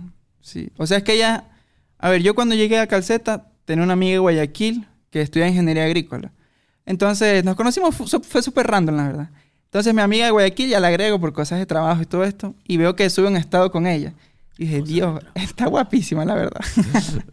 y entonces como que le dijo, oye, pásame el número y no quería pasarme el número y no me quería decir quién es y tanto y tanto insistirle, este me lo pasó y empezamos a hablar así poquito poquito, empezamos a salir y nos terminamos siendo novios. ¿Tú estabas haciendo redes? O sea, ¿estabas haciendo? No, cuando la conocí yo me acuerdo clarito que le dije este que, que yo lavaba platos. Pero le mentí totalmente, ¿saben? O sea, ¿Por qué le mentiste? porque siempre me he cuidado de las personas que, que se acercan por interés. Sinceramente. Este, Bien. no digo que yo sea alguien, ay, que tiene tanto, pero en, el Carmen también es pequeño, ¿no? Y todas las personas prácticamente se conocen. En cambio, yo sentía que cuando alguien se me acercaba era como por interés, ¿me entiendes? Mm, Y entonces yo como que me acuerdo que le dije, la verdad que sí me gusta, o sea, me dije a mí mismo. Este, y le mentí, le dije como que ella me dijo, oye, como tú qué haces aquí? Yo le dije, ah, no, yo trabajo también, pero le mentí totalmente, ¿no? Me dice, ¿en qué trabajas? Le digo, yo lavo platos en un restaurante. En el Color Fest. Ahí yo lavo platos. Los, los shots. Los Los shots. tengo ahí. Sí, entonces, allá, allá la verdad que no le importó, seguimos saliendo a pesar de eso. Yo la tuve con esa mentira como unos seis meses más o menos. Los cuatro años. No, de hecho, hasta ahora no. Hasta ahora. De hecho, mi amor. Ups. quería, quería ocupar este espacio para... Sí, pues entonces yo quería saber, yo dije, si me va a enamorar tengo que saber si, si ese lado no le importa. Si, si fuera este, si fuera, si lavara platos o barriera o hiciera lo que hiciera. Y ya, la verdad que no le importó y nos empezamos a conocer mucho, fue muy lindo todo y nos hicimos novios. Vaya, vaya, esos, esa estrategia debería ser más ocupada, ¿no? Más bien hay hombres que hacen lo contrario. Sí, Todo lo contrario. Voy a Todo poner en mi, en mi descripción de Tinder ahora. Lavador de platos. Lavador de platos. Pum, se acabó. Eso. En Bumble. Lavador de, de platos, ¿sí? Oigan, saben, yo quiero tocar un tema, no sé si a ustedes les interesa. Por Dios. Pero, a ver, yo saben algo que me he dado cuenta. Mm. No sé ustedes qué tan empapados están acerca de los creadores de contenidos de Manaví. Por ejemplo, hay muy buenos como Gema Cantos, no sé si la han visto, ella es una chica que, que hace como medio turismo en, en, distintas ciudades de Manaví y del país. No, ni No. idea. Y ahí el, el Joselito, no sé si también lo han visto, que hace más video del campo. Está la Gabriela Velázquez. No, no le suena a ninguno. No, Aquí ninguno. usted nos está más, Más bien nos estás instruyendo. Sí, hay, Tú eres un muy buen embajador porque me estás sí está el, mostrando a todos. el amigo Josué, tu agricultor de confianza. Hay panas que están este, sacando la cara prácticamente por Manabí. Y yo siento a diferencia de, de aquí, de los creadores de contenido de Quito, de Guayaquil, de Cuenca, que tienen un poquito más como de apoyo, ¿saben? A nosotros, por ejemplo, bueno, yo sí estoy ya trabajando con una marca, gracias a Dios. Este, pero, por ejemplo, a ellos no les sale... No es que tengamos tantas opciones, por ejemplo, ¿no? De como que, mira, queremos trabajar contigo, cosas así. No, no sale, no sé, a diferencia de Quito, de creadores de contenido que yo veo que hacen publicidad de esto y de otro y de esto y del otro y que parece que no se acaban nunca, ¿no? Ustedes no sé, ¿qué, qué piensan al respecto de eso? ¿Por qué creen que sea eso? Se invirtió el podcast y ahora nos preguntan. Verás. No, no, mi, no, es para eso es este podcast, una conversación entre panas. ¿Qué es lo que pasa? Y yo siento que hay una falsa percepción también. De hecho, mi nickname es Sin Canjes porque hay muchas marcas que se acercan a los creadores de contenido y todo quieren canjear. O sea, hay gente que le pagan para que te convenza de ir a, o sea, te dice, oye, ¿sabes qué? Asiste a tal evento y te damos tal cosa, que son las agencias de relaciones públicas. Entonces, claro, le ves a, a un creador de contenido con muchas marcas, pero resulta que la mitad de ellas son canjes. Y respetable, respetable sus posiciones, pero también hay pocas marcas, de hecho son pocas marcas las que se acercan y te dicen, oye, yo quiero un presupuesto. Y de hecho les mandas una propuesta y te dicen, oye, se- oye sabes que está caro. ¿Sabes? Como los no. Hoy en la mañana estábamos hablando del tema de marcas con también con José y con él y nos decía, oye, yo no es que tenga tantas marcas. Entonces, sí es un tema cultural. Nosotros ya vamos en esto trabajando cinco años. Gracias a Dios hemos trabajado con más de 50 marcas, pero tampoco es que están las marcas ahí como dispuestas para poder apoyar a los creadores, ¿no? Entiendo que en el caso de Manaví también puede ser como, como diferente, pero lo que nunca nos hemos cansado nosotros, en nuestro caso en especial, es de golpear puertas. Al final lo que puedes recibir es un no y el no ya lo tienes. Entonces Sí. creo que eso sí es diferente porque claro, las oficinas de la mayoría de las empresas están aquí en Quito. Por eso, a pesar de que yo soy de Riobamba, a pesar de que Carlos es de Ambato, nos tocó venir a Quito. O sea, a golpear puertas acá. Y acá tenemos invitados, y acá tenemos equipos y es más fácil.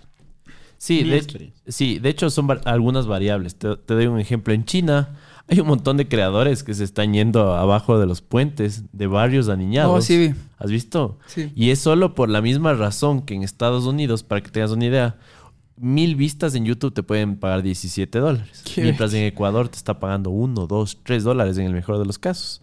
Ya, es porque allá las marcas invierten más en publicidad. En Quito mucho menos que Estados Unidos, pero no se diga en las zonas rurales. Ya, las marcas no pagan allá porque no hay tanto poder adquisitivo de parte de los consumidores. Pero al mismo tiempo siento que eh, las marcas sí deberían concientizar qué tipo de creadores quieren que su marca sea publicitada por. Ya te doy un ejemplo.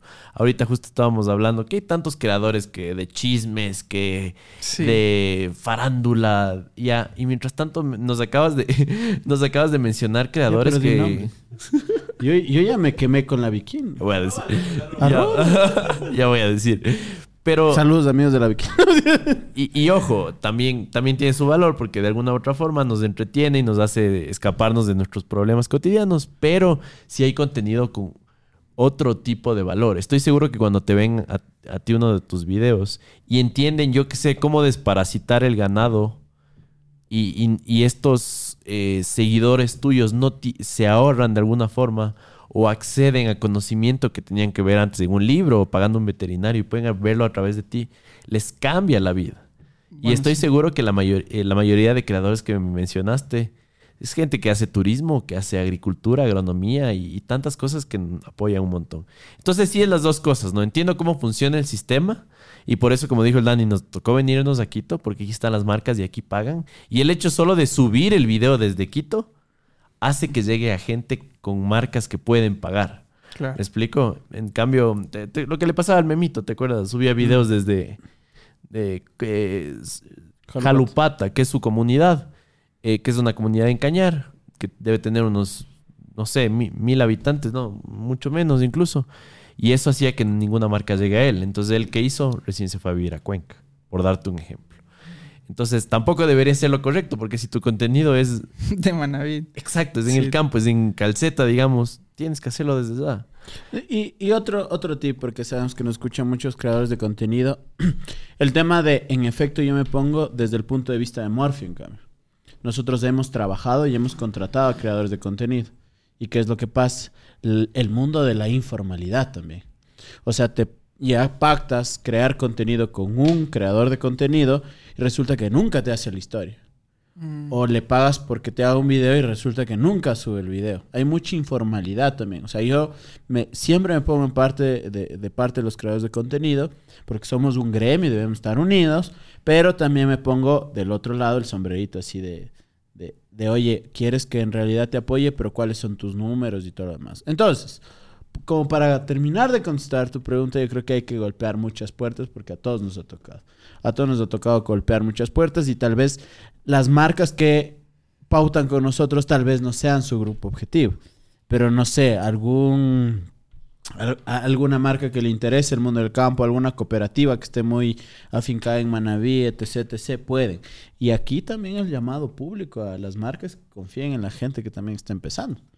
Claro, y, y algo que quiero agregar, que me parece una herramienta increíble, es que no solo tocar puertas, sino que el pitch de ventas de los creadores debe ser, oye, ve, me siguen mil personas, ya, pero estas personas viven en mi provincia y, están invirtiendo constantemente en este tipo de productos, me invento, productos agrícolas. Me explico, no es lo mismo que un influencer mega grande, gigante, que no tenga ni, no mil personas, mucho menos personas que le sigan sobre ese tema.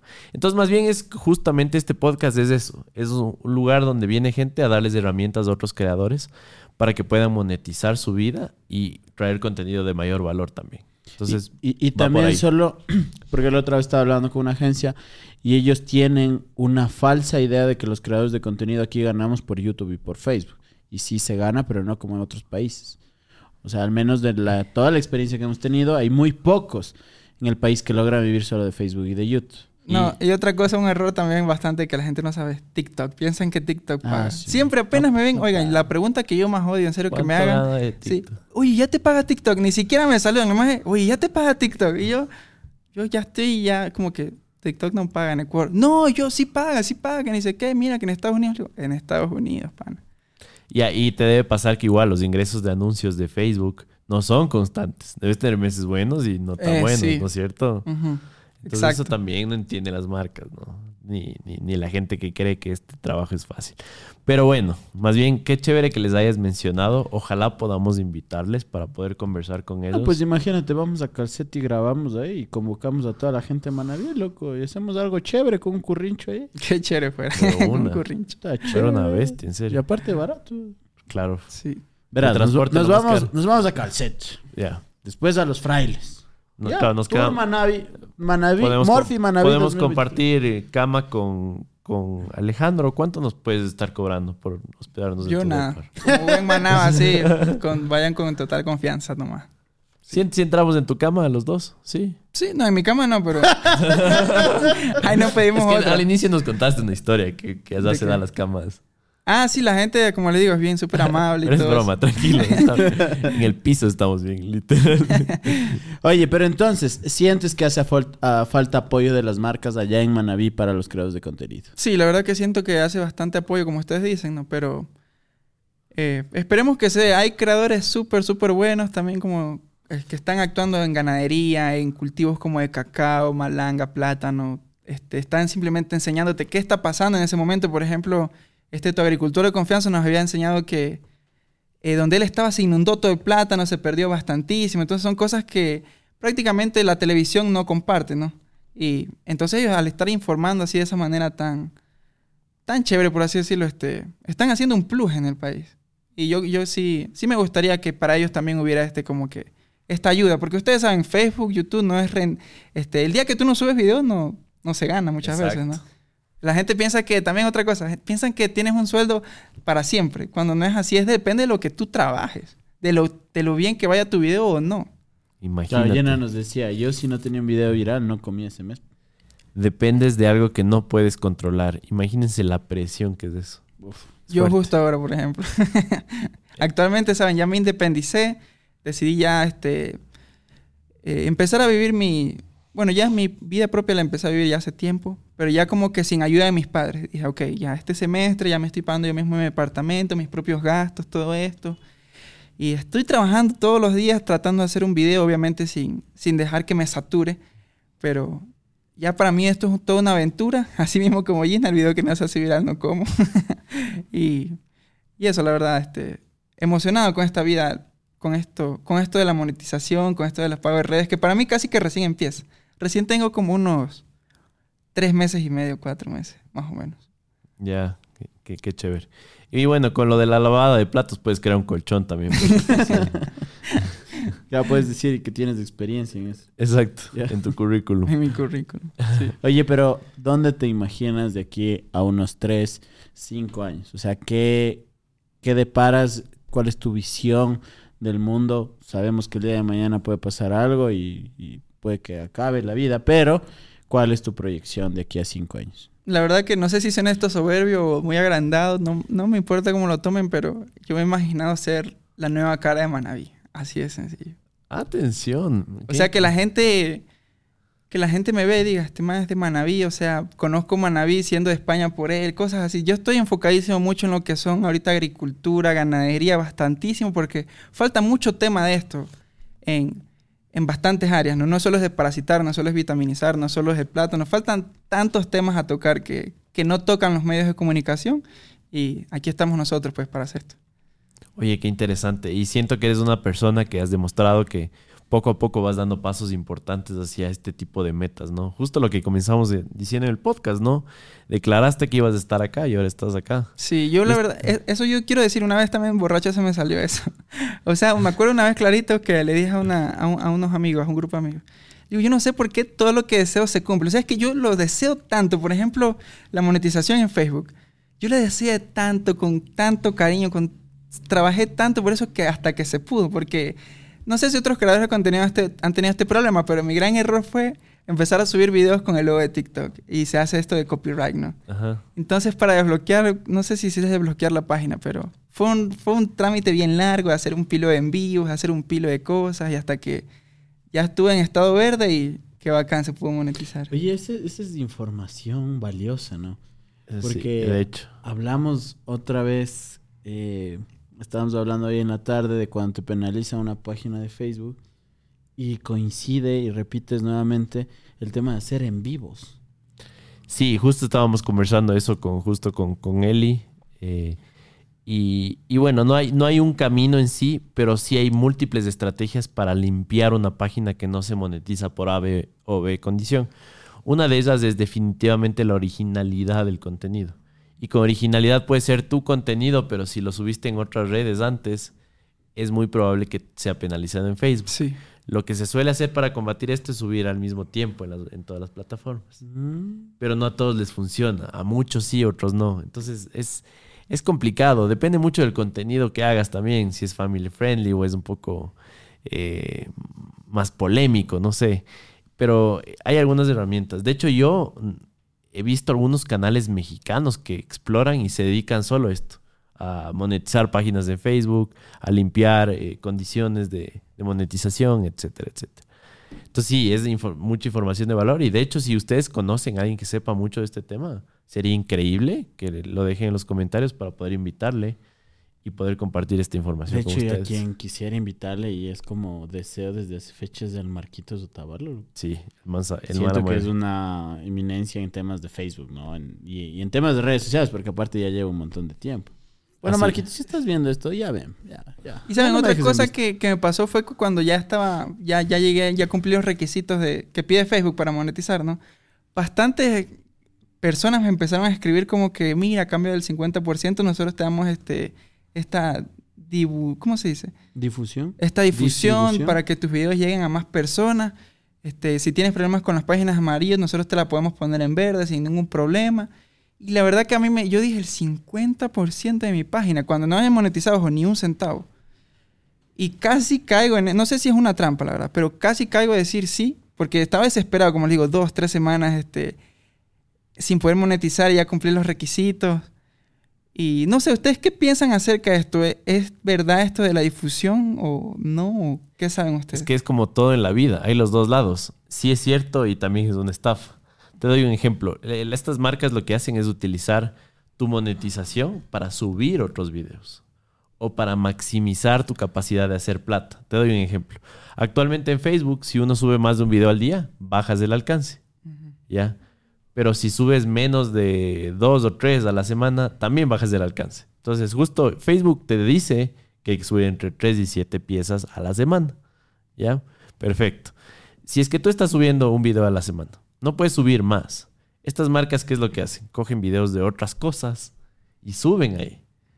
Y como la base de seguidores en Facebook no tiene mucho que ver con la persona que termina viendo el video, porque el video de Facebook asoma mientras uno scrollea, Sí. Prepárate para la experiencia más emocionante de tu vida. El auspiciante de este podcast es OneXBet, el líder mundial en apuestas deportivas y juegos de casino en línea. Imagínate tener acceso a las mejores cuotas y mercados en cientos de deportes en todo el mundo. Las 24 horas del día, 7 días a la semana. Desde fútbol, tenis, baloncesto. OneXBet tiene todo lo que necesitas para vivir la pasión del deporte al máximo. Si eres como nosotros, estoy seguro que te gustan los desafíos. Con OneXBet puedes acceder a apuestas en vivo que seguramente te mantendrán al borde de tu asiento. Puedes apostar mientras estás viendo el partido y vivir esa emoción al máximo. Así que siente esta pasión y gana grandes premios con OneXBet. Pero eso no es todo. Regístrate hoy mismo y obtiene un bono especial de bienvenida. Las personas que se registren con el bono promocional Morphy obtendrán un 130% más en su primer depósito. Lo único que debes hacer es cumplir todos los requisitos del registro, que lo pueden hacer en el enlace de la descripción, y activar tu cuenta por correo o teléfono y hacer tu primer depósito. Así que no pierdas más tiempo, haz clic en el enlace que te dejamos en la descripción, no te olvides del código promocional de Morphy, regístrate en OneXBet y empieza tu camino hacia estas ganancias increíbles. Recuerda que con OneXBet la pasión no se detiene, así que apuesta, juega y gana con OneXBet. Les dejo para que continúen con este increíble podcast. eh, no importa si es un video musical en tu canal, igual pueden monetizar. Entonces las marcas lo que hacen es, ¿sabes qué? Te vamos a dar el 50% de tus videos, déjanos subir otros, otros videos. O ¿sabes qué? Nosotros sabemos a qué hora debe subir, qué debe durar, o te asesoran y también te, se llevan un porcentaje de tu monetiz- monetización. Me parece bastante alto el 50%. Nosotros hemos escuchado otras negociaciones. A veces es 30, 70, 80, 20. Ya es mejor, ¿no? Y la otra es que sí te pueden robar la página también. Si no sabes bien manejar tus permisos y le das el permiso a alguien más, puede robarse tu página de Facebook.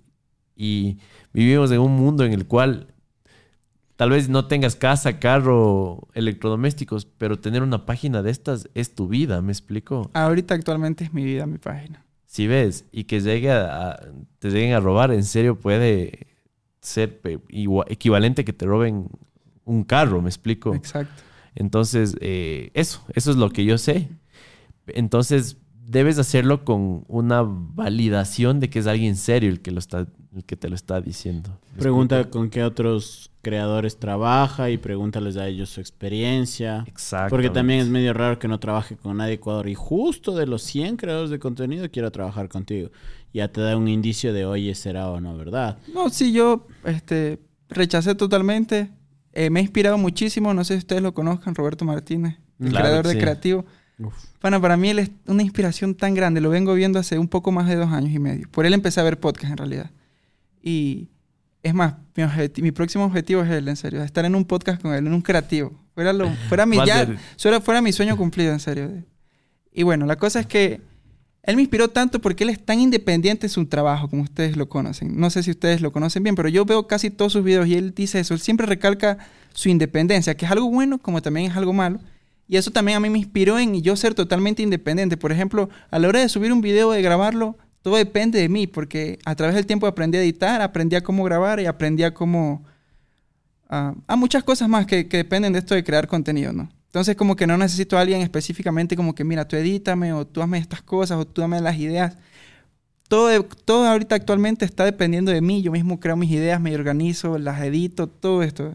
Entonces, eso. Solo estás ter- tercerizando con, con la peor es nada el tema del trípod, ¿no? Como lo... Con tu novia. Ah, sí, bueno, actualmente sí, pues con... Ella Nada es la... más.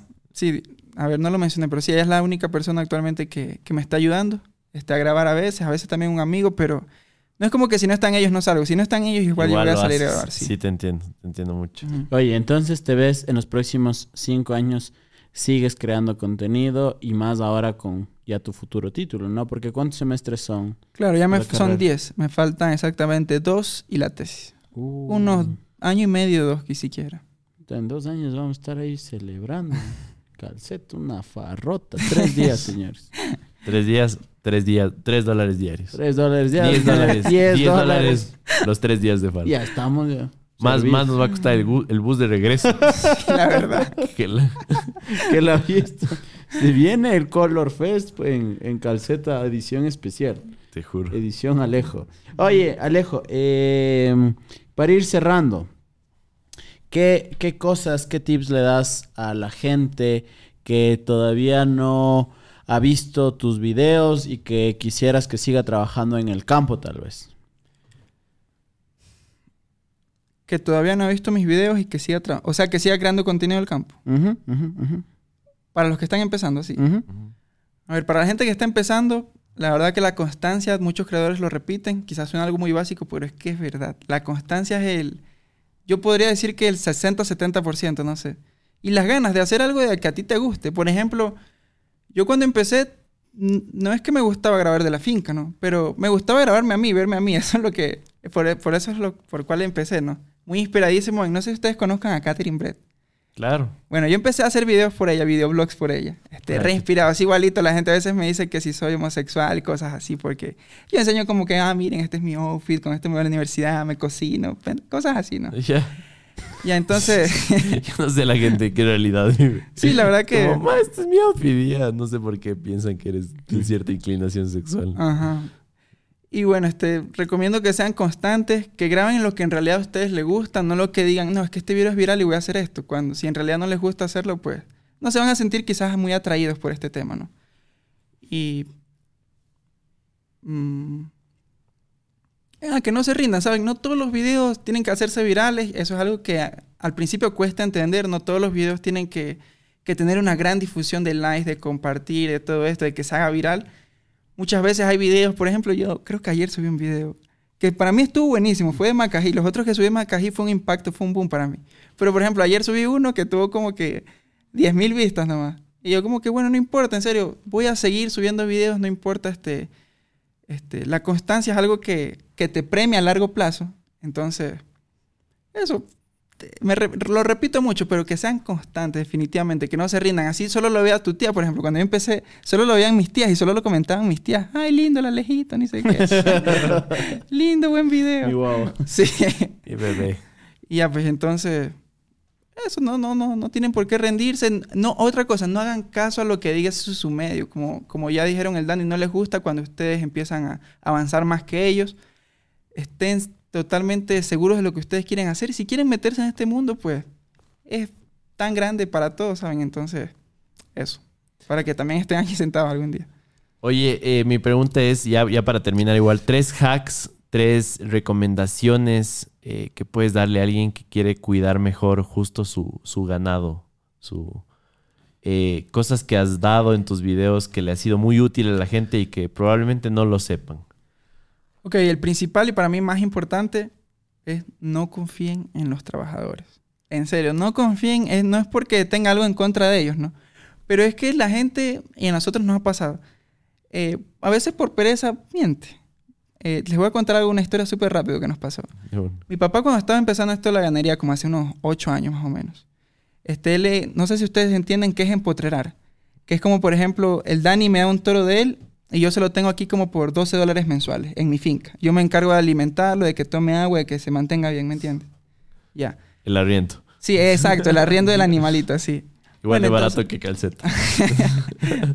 Sí, bueno, la cosa es que en eso de mi papá, me acuerdo también, era un toro G rojo, lindo, pero hermoso, hermoso. Este, el cual es, un día, eh, ustedes saben, Manaví, la zona geográfica, bastante montaña, sube, baja, sube, baja. Un día el, el toro desaparece. No lo encontramos. Y papi siempre hace recoger el ganado, lo cuenta. Eso hay que hacer pana todos los días. Todos los días uno tiene que estar con el ganado. No se puede descuidar nunca. Eso sí, es por eso yo digo que todavía no me quiero meter en este mundo tan a fondo de la ganadería porque es algo que en serio es esclavizante, pero obviamente que recompensa mucho. Bueno, la cosa no me desvió, ¿no? Que, bueno, mi papá, oiga, mi papá eran a bastantísimos animales, no les voy a decir la cantidad, ¿no? Pero mi papá rapidito lo sacó. Yo no sé cómo él tiene tanta cabeza para sacar ese, ese animal. Por ejemplo, de 100 rojos, él sacó el rojo que faltaba. Yo estaba perdido, no sabía cuál. ¿Dónde me- así? Yo me guío como que por la numeración, porque están enumerados, ¿no? Como que cuál falta allá, el número 7, así. Bueno, entonces mi papá sacó y dice, falta este torete rojo. Y ya era tarde, entonces dice como que, ok, vamos a buscarlo y lo buscamos medio medio. Y ya como se hizo de noche, nos regresamos y al otro día volvimos a buscar, porque eso hacía algo de mi papá, es que él no se va hasta no buscar o hasta que llegue la noche. Entonces regresamos a la finca y papá, y nos encontramos con el trabajador de ese tiempo, ¿no? Me dice, a ver, tú anda, busca por allá y yo por la... Tú por la izquierda y yo por la derecha. Y nos dividimos, nos encontramos como que a las 7 de la noche y como que, don Emilio, no hay nada. Y nosotros tampoco nada, pues. Y así pasamos buscando en serio a caballo pelado este un mes y medio, dos meses parece. Wow. Todos los días, desde las 5 y media de la mañana a ordeñar hasta las 6, 7 de la noche. Ya yo tenía reventado todas las piernas asadas así de, andar a caballo. Y la O sea, cosa... todos los días, todo el día. Sí, todo. Mi papá es que mi papá es así. Mi papá no le gusta hasta que se lo encuentre porque es una pérdida bastante grande. Y peor que no era de él, él iba a quedar mal. Ah, Bueno, quedó estaba mal. Empotrerado, sí. Claro. Bueno, la cosa es que. Este, ¿Cómo se conjuga eso? Ajá.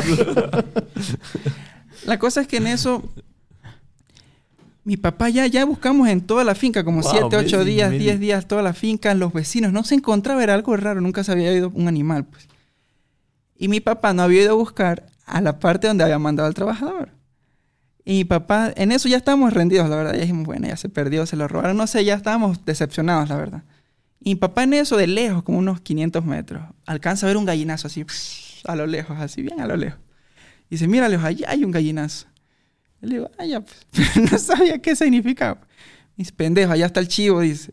Le digo, no, papi, si tal trabajador dijo que ya buscó para allá. Y papi no es eso como que, "Ujú, vamos a ver. Y papi se mete, estaba en un hueco adentro. A un hueco adentro, adentro, este, como ustedes saben, es loma, ¿no? Y el pobrecito se había quedado atrapado la mano en un lodo. Y no podía salir. Entonces, el pobrecito había, oigan, durado el mes y medio ahí. No sé cómo sobrevivió, es que también corría como que un poquito de agua. Entonces había tomado agua y había como que... Se, se había comido toda la maleza que había alrededor. Mi papi me dice, mírales, aquí está el chivo. Y nosotros decepcionados, más que todo por, por el trabajador, que uno a veces piensa que es alguien de confianza, pero no se puede confiar. Y así mil y una historias más de, de gente que, como les digo, no se puede confiar. Y como algo más que quiero agregar, si ustedes me dan chance, es que en esto de la ganadería, ya lo repetí mucho, pero oigan, hay que estar todos los días. Las vacas tienden a enfermarse, tienden a aruñarse, hay que estar ahí para inyectar cualquier, este, cualquier medicamento. Uno no sabe, a veces, por ejemplo, una este, se sabe caer y se manquea la pata. Y al estar manco em- empieza a afectar su desarrollo. Entonces, si uno no está ahí, este, los trabajadores a veces por falta de experiencia no se alcanzan a dar cuenta, uno tiene que, que darse cuenta, inyectarlos con ellos, estar ahí enseñándoles aquí para allá, de aquí para allá. Y, y eso. También que nunca se rindan. La gente piensa también que, ah, que tú lo tienes todo. Nunca, nunca, en realidad al principio no fue así. Eh, quizás estoy hablando mucho de mi papá, pero él empezó con dos vacas, no, perdón, con una vaca sacando tres litros diarios de leche, eh, dos para vender, uno para la casa. Y esto es cuestión de, de no rendirse. y eso. Chuta, qué chévere. eh. Estuvieron buenos esos tips, güey. Literal, y sobre todo porque, porque son cosas que uno desconoce, ¿no? Exacto. O sea, desconoce Exacto. del campo, de la vida de, de la ganadería, de la vida de la agricultura. Y yo sí pienso que tenemos una deuda enorme con la gente que nos da de comer literalmente, ¿no? La gente que saca la madre día y noche en el campo, que está ahí con el ganado y que también nos da la proteína para alimentar a la ciudad, ¿no? Entonces, a ti agradecerte y eh, en ti a, mucha gente que también trabaja en el campo y qué bueno que estés motivando a que la gente también pueda conocer más de esta vida. Finalmente, algo que quieras decir, Alejo, ¿cómo te pueden encontrar en las redes sociales? ¿Por dónde te gustaría que te siga la gente que se ha quedado hasta este momento, que es la gente más linda, más bella? Ok, en, Facebook principalmente, que es, es la página donde más subo videos, pueden encontrarme como Vida Ecuatoriana. Ah, normalmente hay un video diario. Y mi Instagram, alejandrogavilanes.1. Y sí quisiera compartir algo más, ¿sabes? No sé si hay tiempo. si Por no, ya- favor. Claro. Ah. Las cámaras son tuyas. Este, ahorita se me hace muy interesante el tema que tú topas, ¿no? Que esto de la agricultura, la ganera, es súper importante. Y lo, creo que los agricultores lo demostramos en pandemia, ¿no? Todo se cerró y prácticamente los únicos que seguíamos trabajando éramos nosotros. Así. Y ah, sí siento que, a veces la gente debería ser un poco más agradecida, ya que sí hay veces hay gente, no todas, ¿no? Pero que te tratan mal por ser esto de campesino, y que te tratan de analfabeta y... Para, no está bien. Este, no quiero sonar soberbio, pero están dependiendo de lo que nosotros cultivamos y cosechamos. Sí. Claro, ya lo vivimos Así en es. el paro, lo vivimos en la pandemia también y en muchas otras ocasiones donde sin el campo no vivimos, ¿no? O sea, literalmente desaparezcan todos los billetes verdes que hay en el mercado y ¿qué haces? Oigan, tal vez quisieran comprar en Amazon con mejores precios. Tal vez quisieran distribuir cosas de Amazon y venderlas a través de su propio negocio. Vendiendo lo que les dé la gana, desde su propia tienda. Pues chicos, hay algo conocido como Amazon Business. Este es el líder de suministros mundial, el proveedor más grande de cosas al mejor precio de todo el planeta. En Amazon Business tú puedes comprar desde suministros de oficina hasta equipo industrial. Puedes personalizar tu entrega y tienes acceso a precios de distribuidor. Imagínense pasar de tener tres proveedores mediocres a tener uno solo. De hecho, pueden crear hasta listas de productos recurrentes para que se les compre cada cierto tiempo ciertos productos. Simplifica tu proceso de compra y ahorra dinero y tiempo ahora mismo. Todo esto a través de Amazon Business. Chicos, si quieren tener una prueba gratuita de 30 días, les dejo un enlace en la descripción para que ustedes puedan acceder a este periodo promocional y puedan probar esta increíble herramienta. Eso te sirve para transaccionar, pero sin eso, lo que realmente vale en la vida es lo que produce, ¿no? La naturaleza, la flora, la fauna. Y, nada, para mí tu contenido, el, este, este podcast y muchas otras piezas de contenido nos dan esta oportunidad, ¿no? De recordar dónde está el valor de la vida. Ahora que tocas la pandemia, para mí, pana, esa fue la peor época de mi vida. Pero así la peor, la peor que yo he vivido en estos 21, 22 añitos que tengo. Si tengo tiempo de contar por qué, sí. Claro. A ver, oigan, mi, como les digo, el Carmen es una ciudad pequeña en la cual todos se conocen. Mi abuelo fue de las primeras personas en enfermarse de COVID. Él murió apenas empezó la pandemia.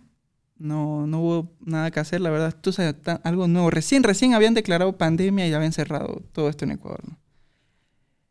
Y qué trágico fue porque a la gente al enterarse que nosotros teníamos, bueno, que mi abuelo tenía COVID-19, nosotros tuvimos un rechazo total, pero que daba ganas de llorar, en serio. Que uno se dio cuenta ahí quién era en verdad sus amigos y quién no.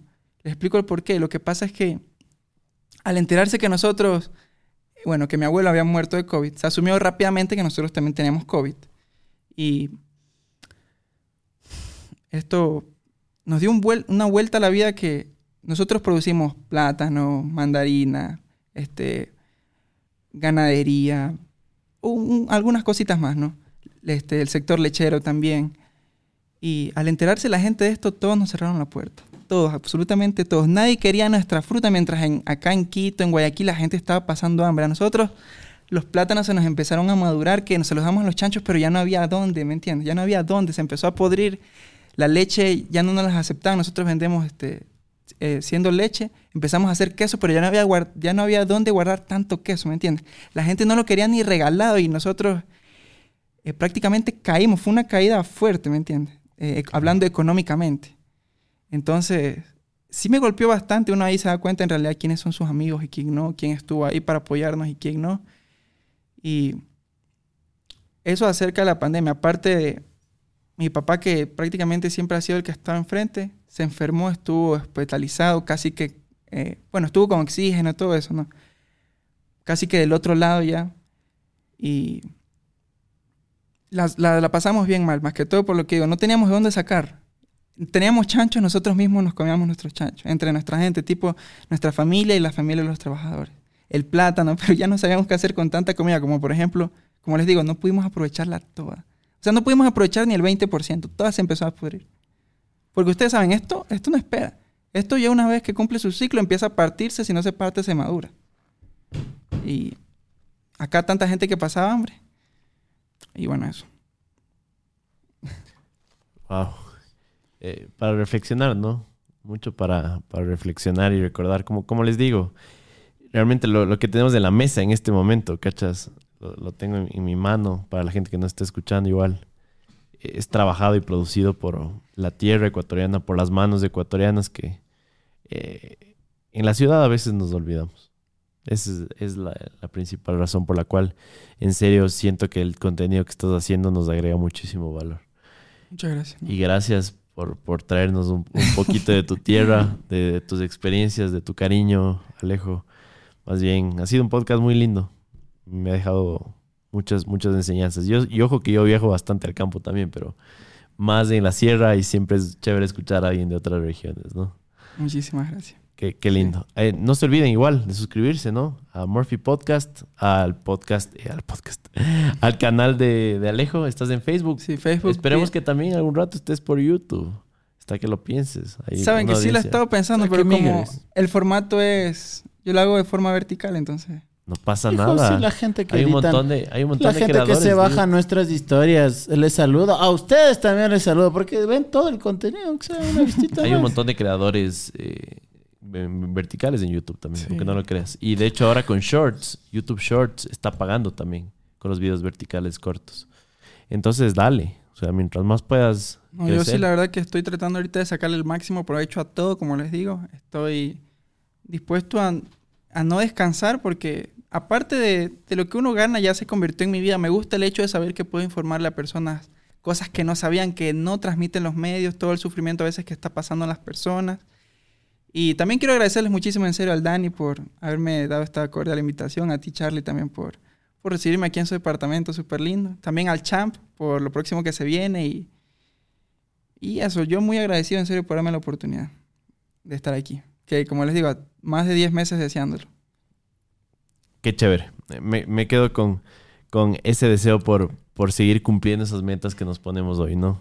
Gracias por tu tiempo, Alejo. No sé, Dani, si quieres decir algo más. Nada más, más bien después del agradecimiento, decirles que este podcast me ha dejado con mucha esperanza, ¿no? Full. de que hay mucha gente que quiere hacer las cosas diferente en este país. Y si usted también quiere hacer las cosas diferente, pues suscríbase, comente. Eh, gracias a Fer, gracias al Gabo, al Will que han estado en el día de hoy como público invitado, a la Peggy como siempre y a Josu y a Eli, que también se quedaron después del podcast que grabamos con ellos. A todos ustedes, Dios les pague, se quedaron a este lado hasta este momento. No se olviden seguirnos en todas nuestras redes sociales. Y ojalá cuando salga este podcast ya hayamos hecho nuestro evento en vivo o próximamente lo hagamos. Así que les vamos a dejar con esa espinita. Nos vemos en otro capítulo de Morphy Podcast. Chao, chao. Chao. Chao. Gracias. Bien, Alejo. Ah. Oye, qué denso lo, lo último que contaste. Lo de la pandemia, sí, la verdad que fue bastante denso.